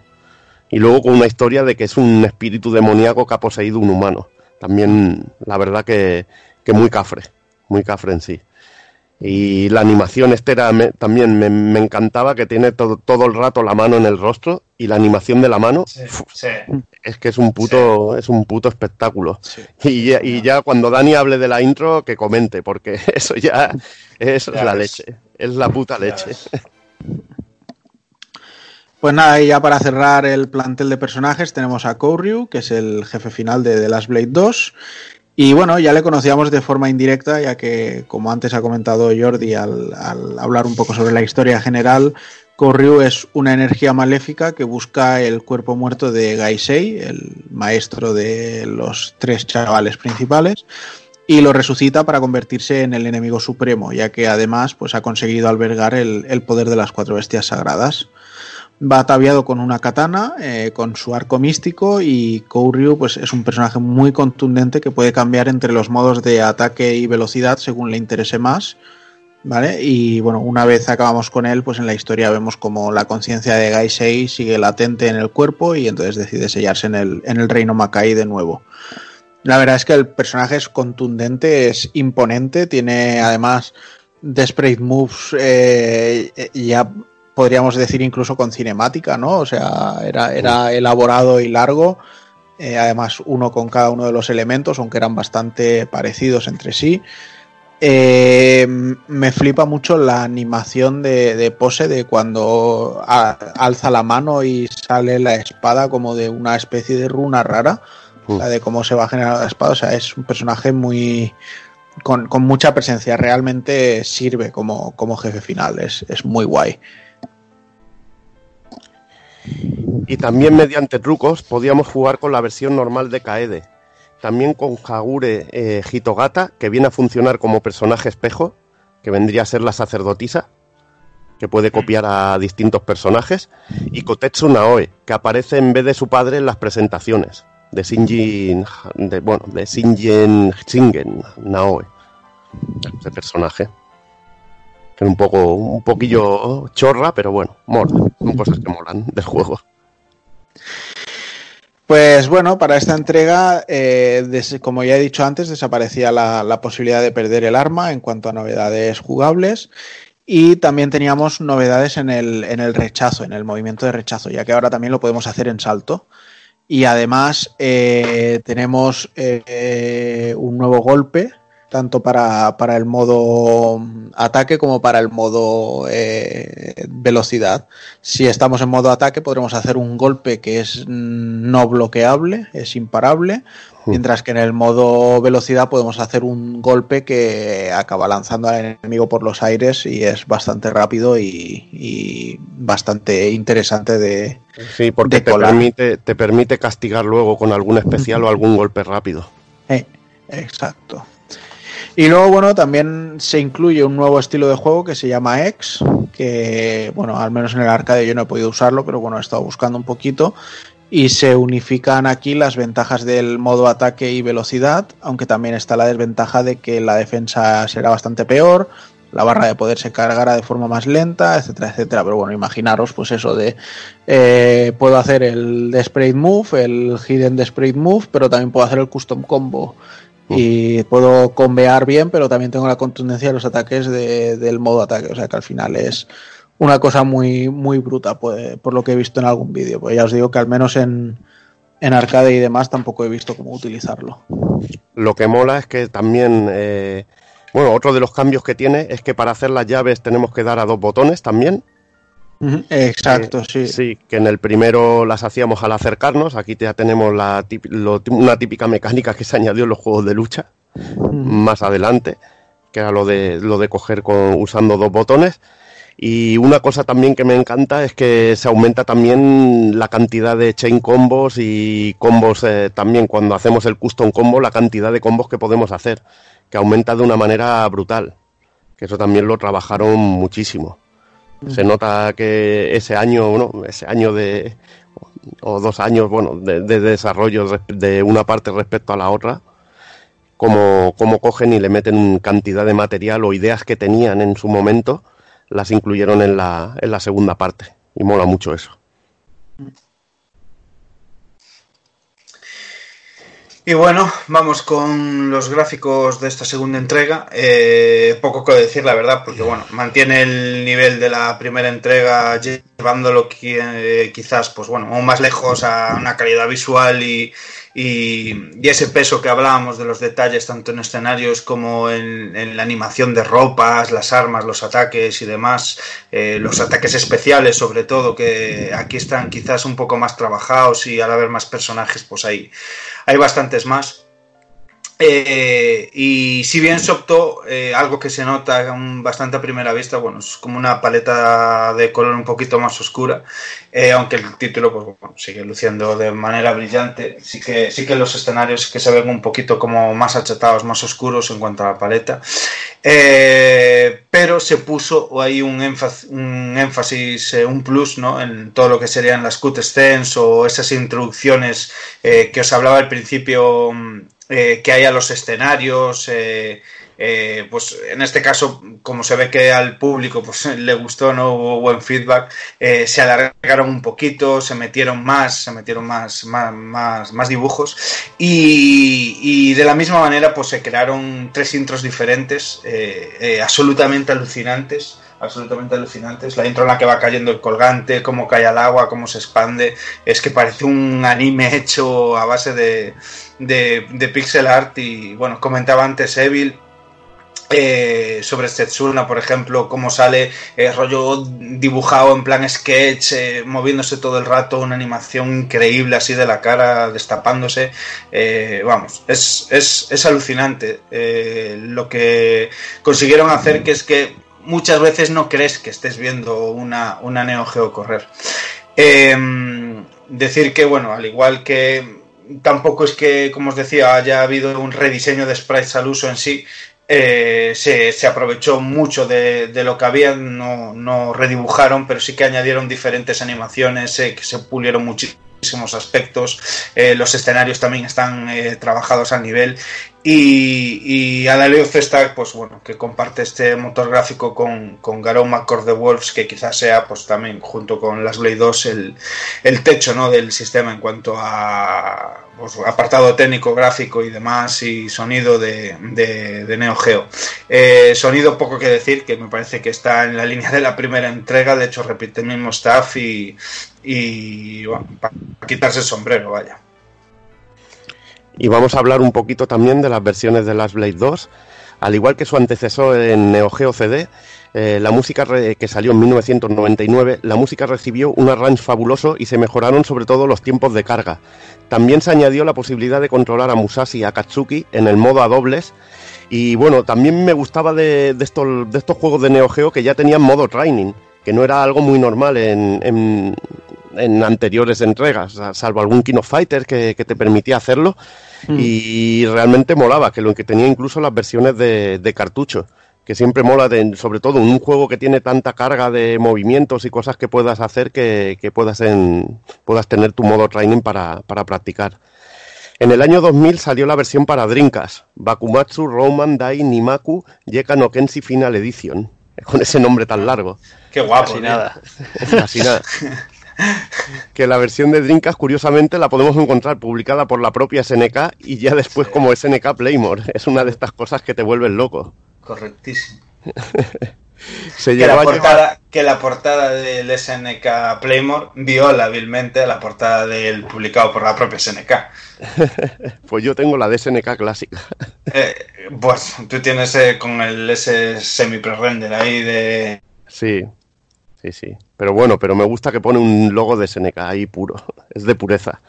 Se llegó a llevar a Estados Unidos como The Last Blade 2 Gear of the Samurai, una versión bastante censurada, como solía suceder con las versiones occidentales en, en la recreativa. Lo publicó a GTEC, al igual que el Mar of the Wolves de, de. Es un buen port, que tiene pocas cargas y al igual que Neo Geo CD nos permite jugar con el personaje de Musashi Akatsuki. Por desgracia no tiene la música Ranch, y como extras tiene un minijuego de cartas Hanafuda y una galería de arte. La verdad que es la versión que yo disfruté en su día, que no tenía la de cartucho de, de Neo Geo. Y disfruté, pero mucho, Ahora- mucho, ahora mucho. sí. ¿Mm? Pero ahora sí. Falta, faltaba decir.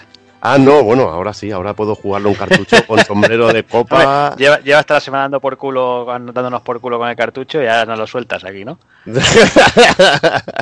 da igual, ¿Ahora da vas a quedar aquí de humilde o qué, cabrón? Voy a quedar Matías el humilde, ya lo sabes. tío. Como un grande.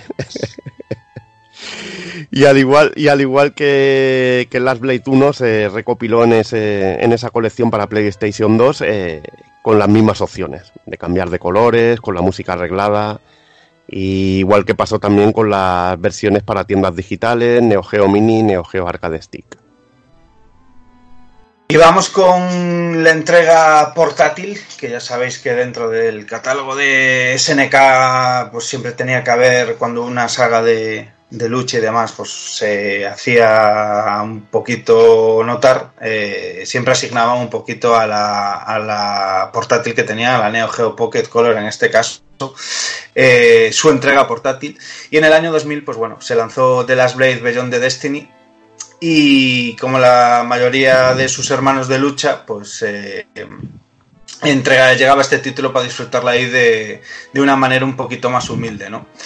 Eh, me he apuntado aquí el- la traducción del título japo, eh, que me hace muchísima gracia. Eh, Rom- Romance of the Bakumatsu Special, Swarman of the Moonlight, On the Moon, a Flower Blooming, a Petal Falling. ¿eh?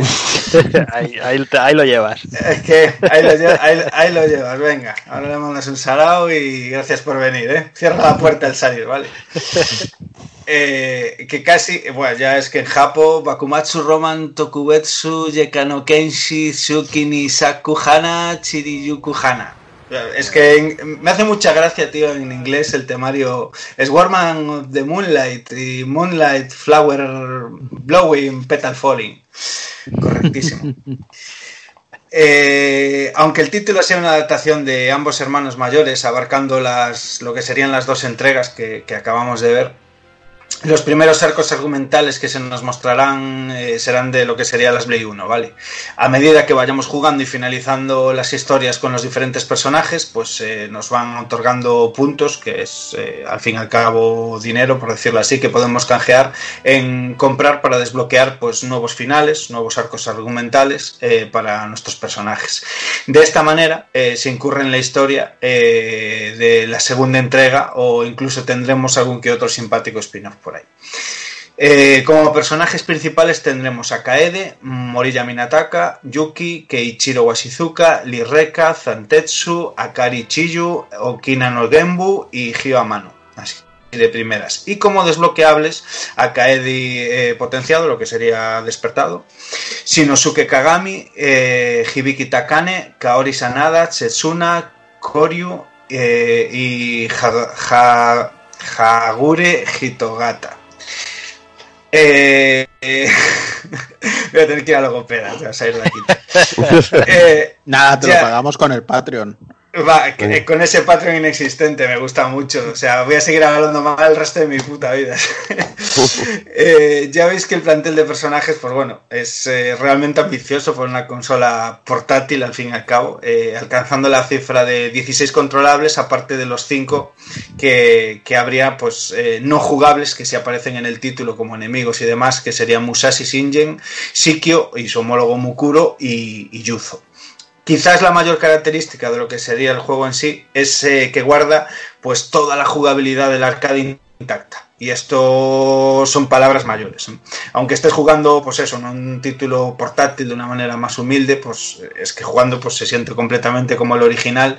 Y, es una sensación mágica. Es muy difícil de describir el rollo de que estás algo mucho más arcaico, pero es que se juega igual. Además, pues bueno, sí que es verdad que el, stick que tiene la, Neo Geo Pocket, la portátil, pues tiene un tacto genial para este tipo de juegos. Eh, de primeras contaremos con diferentes modos para un player o versus. Tendremos modo historia, survival, time attack, entrenamiento, eh, incluso suculentos y divertidos minijuegos eh, que podemos ir desbloqueando, como os digo, a medida que vamos jugando, eh, donde controlaremos algunos de los personajes en diferentes situaciones, en plan béisbol, shooter y demás. Además de contar con los tipos de power y speed en el tipo de lucha, también encontraremos un, un modo de cartas que habíamos visto ya en otros títulos anteriores.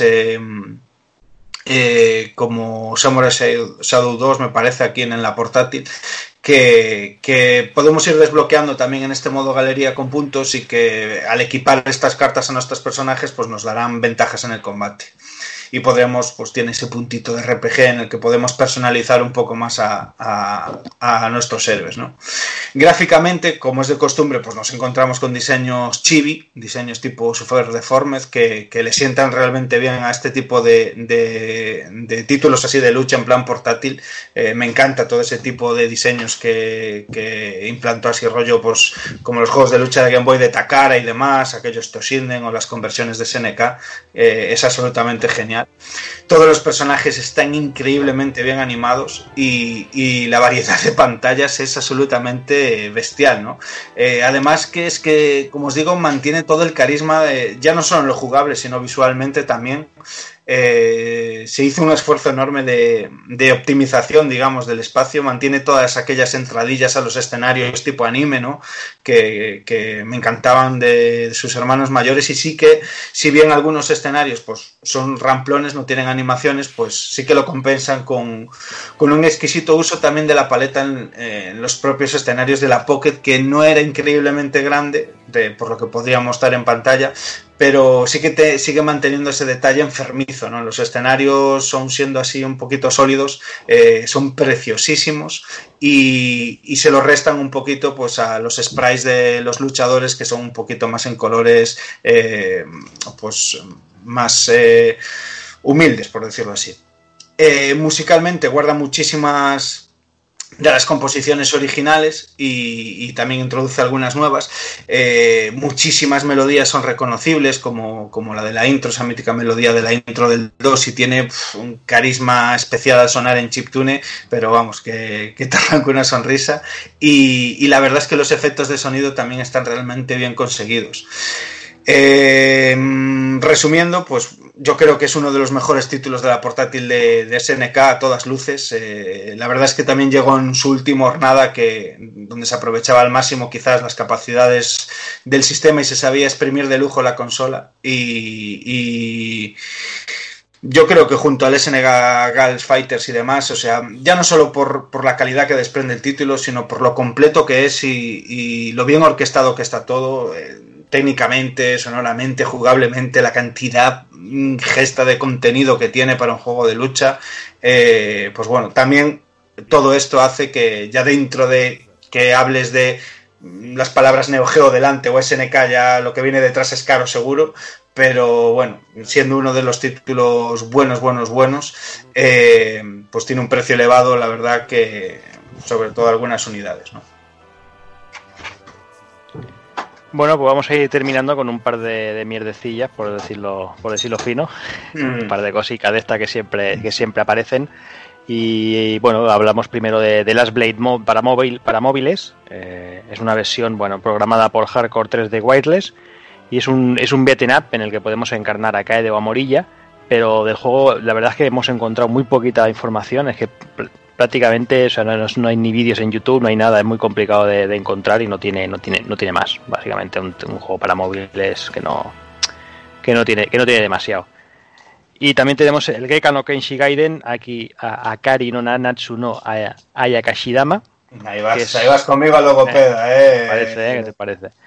Es, es un juego Pachislot, lo que viene siendo una tragapera de toda la vida, en el que cuenta que bueno, la historia se sitúa cua- eh, cuatro años después de los acontecimientos vistos en Last Blade 2 y se centra en el personaje de Akari. Nos cuenta eh, que el padre eh, Gembo eh, nota como el sello de la puerta del inframundo se está debilitando de nuevo y a lo que Akari decide escaparse de, su casa una vez para bueno, una vez más para, para investigar los hechos y bueno y cuando vuelve descubre a su padre que, ha desaparecido y bueno y ahí es el, el hilo argumental para que nos que nos invitará a echar muchas monedas para, para ver si sacamos unas perrillas que bueno ya sabemos que, Hmm. que estas cosas cómo funcionan Eh, máquina muy muy espectacular esta sí que hay vídeos hay imágenes y eso Mm. típica típica japonesa en plan pachinko pero de, de tragapera está con, con vídeo y todo eso Con vídeo mm, y mucho buen hacer en Sprite ahí también. Sí, sí, sí, sí. Y bueno, y poco más. Eh, no sé si alguien quiere hacer un resumen final, si alguien quiere saber alguna cosita. Es poco más. Yo a mí me es que es una saga que me vuelve loco eh, como amante de Japón, de la época de esta época que nos cuenta así del Bakumatsu, esa transición de los samuráis a ya una época más moderna y demás, y todo el rollo Shinsengumi. Y, y creo que lo hablábamos al principio, ¿no? Es. eh, en este juego se nota muchísimo, lo, lo hablamos eh, a micro cerrado, eh, cómo se, esa retroalimentación entre el, manga, el anime y los videojuegos, sobre todo en esta época de, los 90, que, eh, al autor de Rurouni Kenshin le encantó cuando empezó a ver eh, Samurai Spirit, Samurai Shodown, lo, que el, creador en este caso de Last Blade lo sabía, eh, empezó a hacer a diseñar los personajes eh, basándose en, una oda ¿no? a Rurouni Kenshin porque le parecía también grandiosa su obra, cada uno por su lado y, sale esta cosa, ¿no? este juegazo que, que aúna pues todos esos rollos y es que me parece magistral también la época de aprovechar a tope el hardware del sistema y plasmar algo así, tío, que gráficamente y sonoramente y jugablemente es que es que lo tiene todo. Ya es que si te mola la temática, lo tiene todo. Bueno, pues yo por cerrar simplemente decir que en cuanto a juegos de lucha con temática samurai, mm, bueno, pues básicamente sintiéndolo mucho por Samurai Shodown, sin duda de las Blade y de las Blade 2 son lo mejor que hay, al menos a, a mi gusto, y que si bien es cierto que están seguidos con, con un poquito de distancia por The Ninja Masters, que es otra de mis debilidades de, de ADK, eh, la verdad es que bueno, este Las Blades que tiene tan buen gusto en todo, en todo que, que lo hace sublime. Es una pena quizá que de la primera a la segunda entrega eh, hubiera tan poquitos personajes nuevos eh, a añadir en el, en el en el palmarés de personajes, pero bueno, es completamente disfrutable y, y, pues como acabo diciendo siempre, o sea, solo recomendar a todo el mundo que, que le dé un tiento que se marquen un germano ahí, se marquen un zone y se vayan a cualquier web de no hace falta ni comprarlo, o sea, con que entres a una web de estas de jugar por browser y te pongas a darle unas partiditas y veas lo, lo chulo que está, pues ya vale. O sea, tampoco, tampoco viene de ahí. Mm, Bueno, también para terminar, eh, que es uno de los mejores juegos de, la e- primera época dorada de los juegos de lucha, que ojalá SNK se acuerde de él y, lo rescate, igual que ha hecho con Samurai Shodown. Yo creo que este juego es, o esta, esta saga, esta pequeña saga es muy rescatable por, por los personajes y sobre todo por la jugabilidad que tenía, que creo que aunaba lo mejor de, de SNK. Es que lo ha dicho Juanan, eh, supera jugablemente a Samurai Shodown, pero vamos, a lo bestia, a lo bestia. Samurai Shodown tiene unas virtudes, tiene sus virtudes, eh, es- mola mucho, pero es que te pones a jugar a esto y es otra cosa.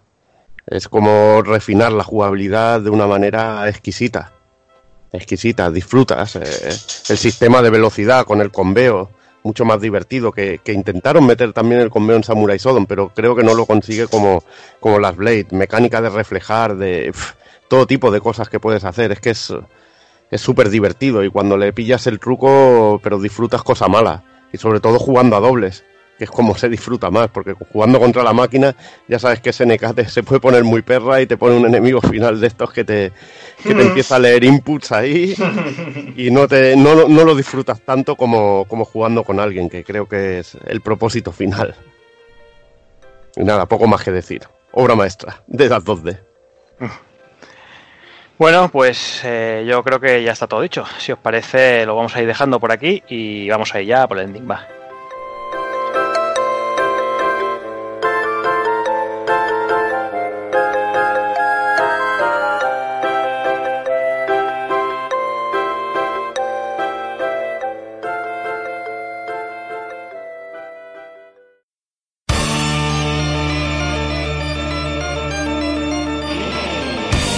Y recuerda, si no te mola hacer un calamar y quieres estar bien informado, pásate por el blog pulpofrito.com. También puedes seguirnos en Twitter y Facebook.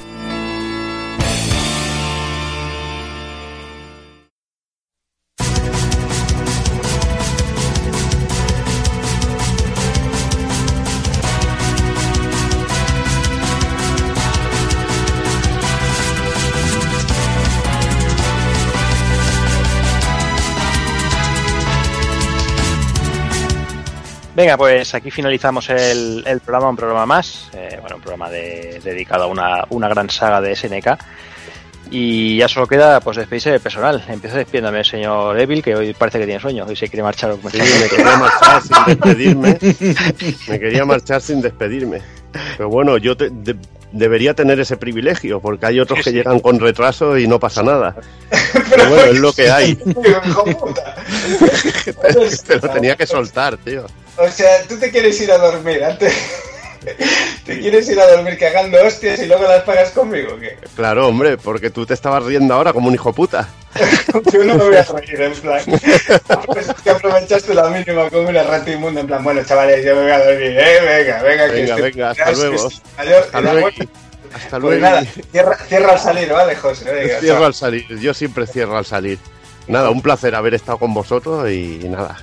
Nos vemos en el siguiente. Ahora vamos. Hasta luego. Buenas noches. Buenas, no- buenas noches y buena suerte. Pues venga, me despido también, señor Daniel San. Pues nada, eh...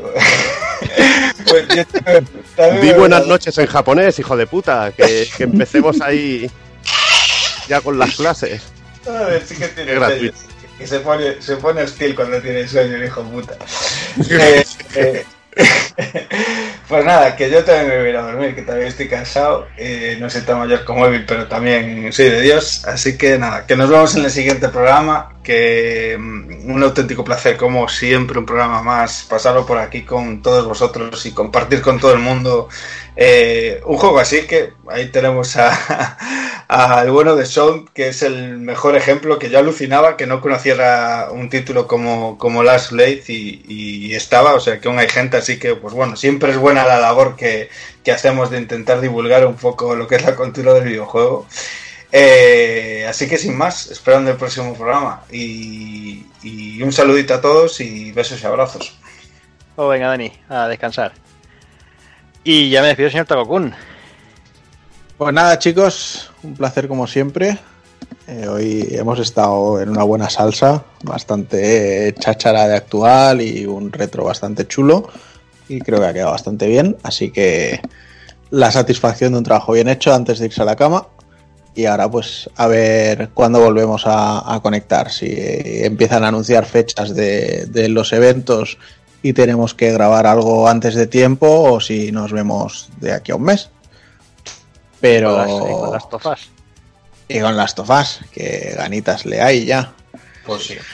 Sí, sí, sí. Así que nada más que deciros, solo que un fuerte abrazo a, a todos. Venga, pues a descansar, Takokun. Venga, hasta luego. Y por mi parte, pues nada más que decir. Eh, estamos ahí todavía en conversaciones a ver cuál es el siguiente retro. Y, bueno, lo que decía Taco Kun, si vemos que la actualidad se pone muy, muy a tope, pues buscaremos ahí hacer un, un extra por ahí para, para que no se caduquen las noticias. Y dentro de un mesecillo, por eso, volvemos con ese Last of Us 2 y todas las noticias y novedades que hayan. Y poco más. Así que, como siempre os digo, señoras, señores, niños, niñas, portaros bien, ser buenos. Y un saludo a todos.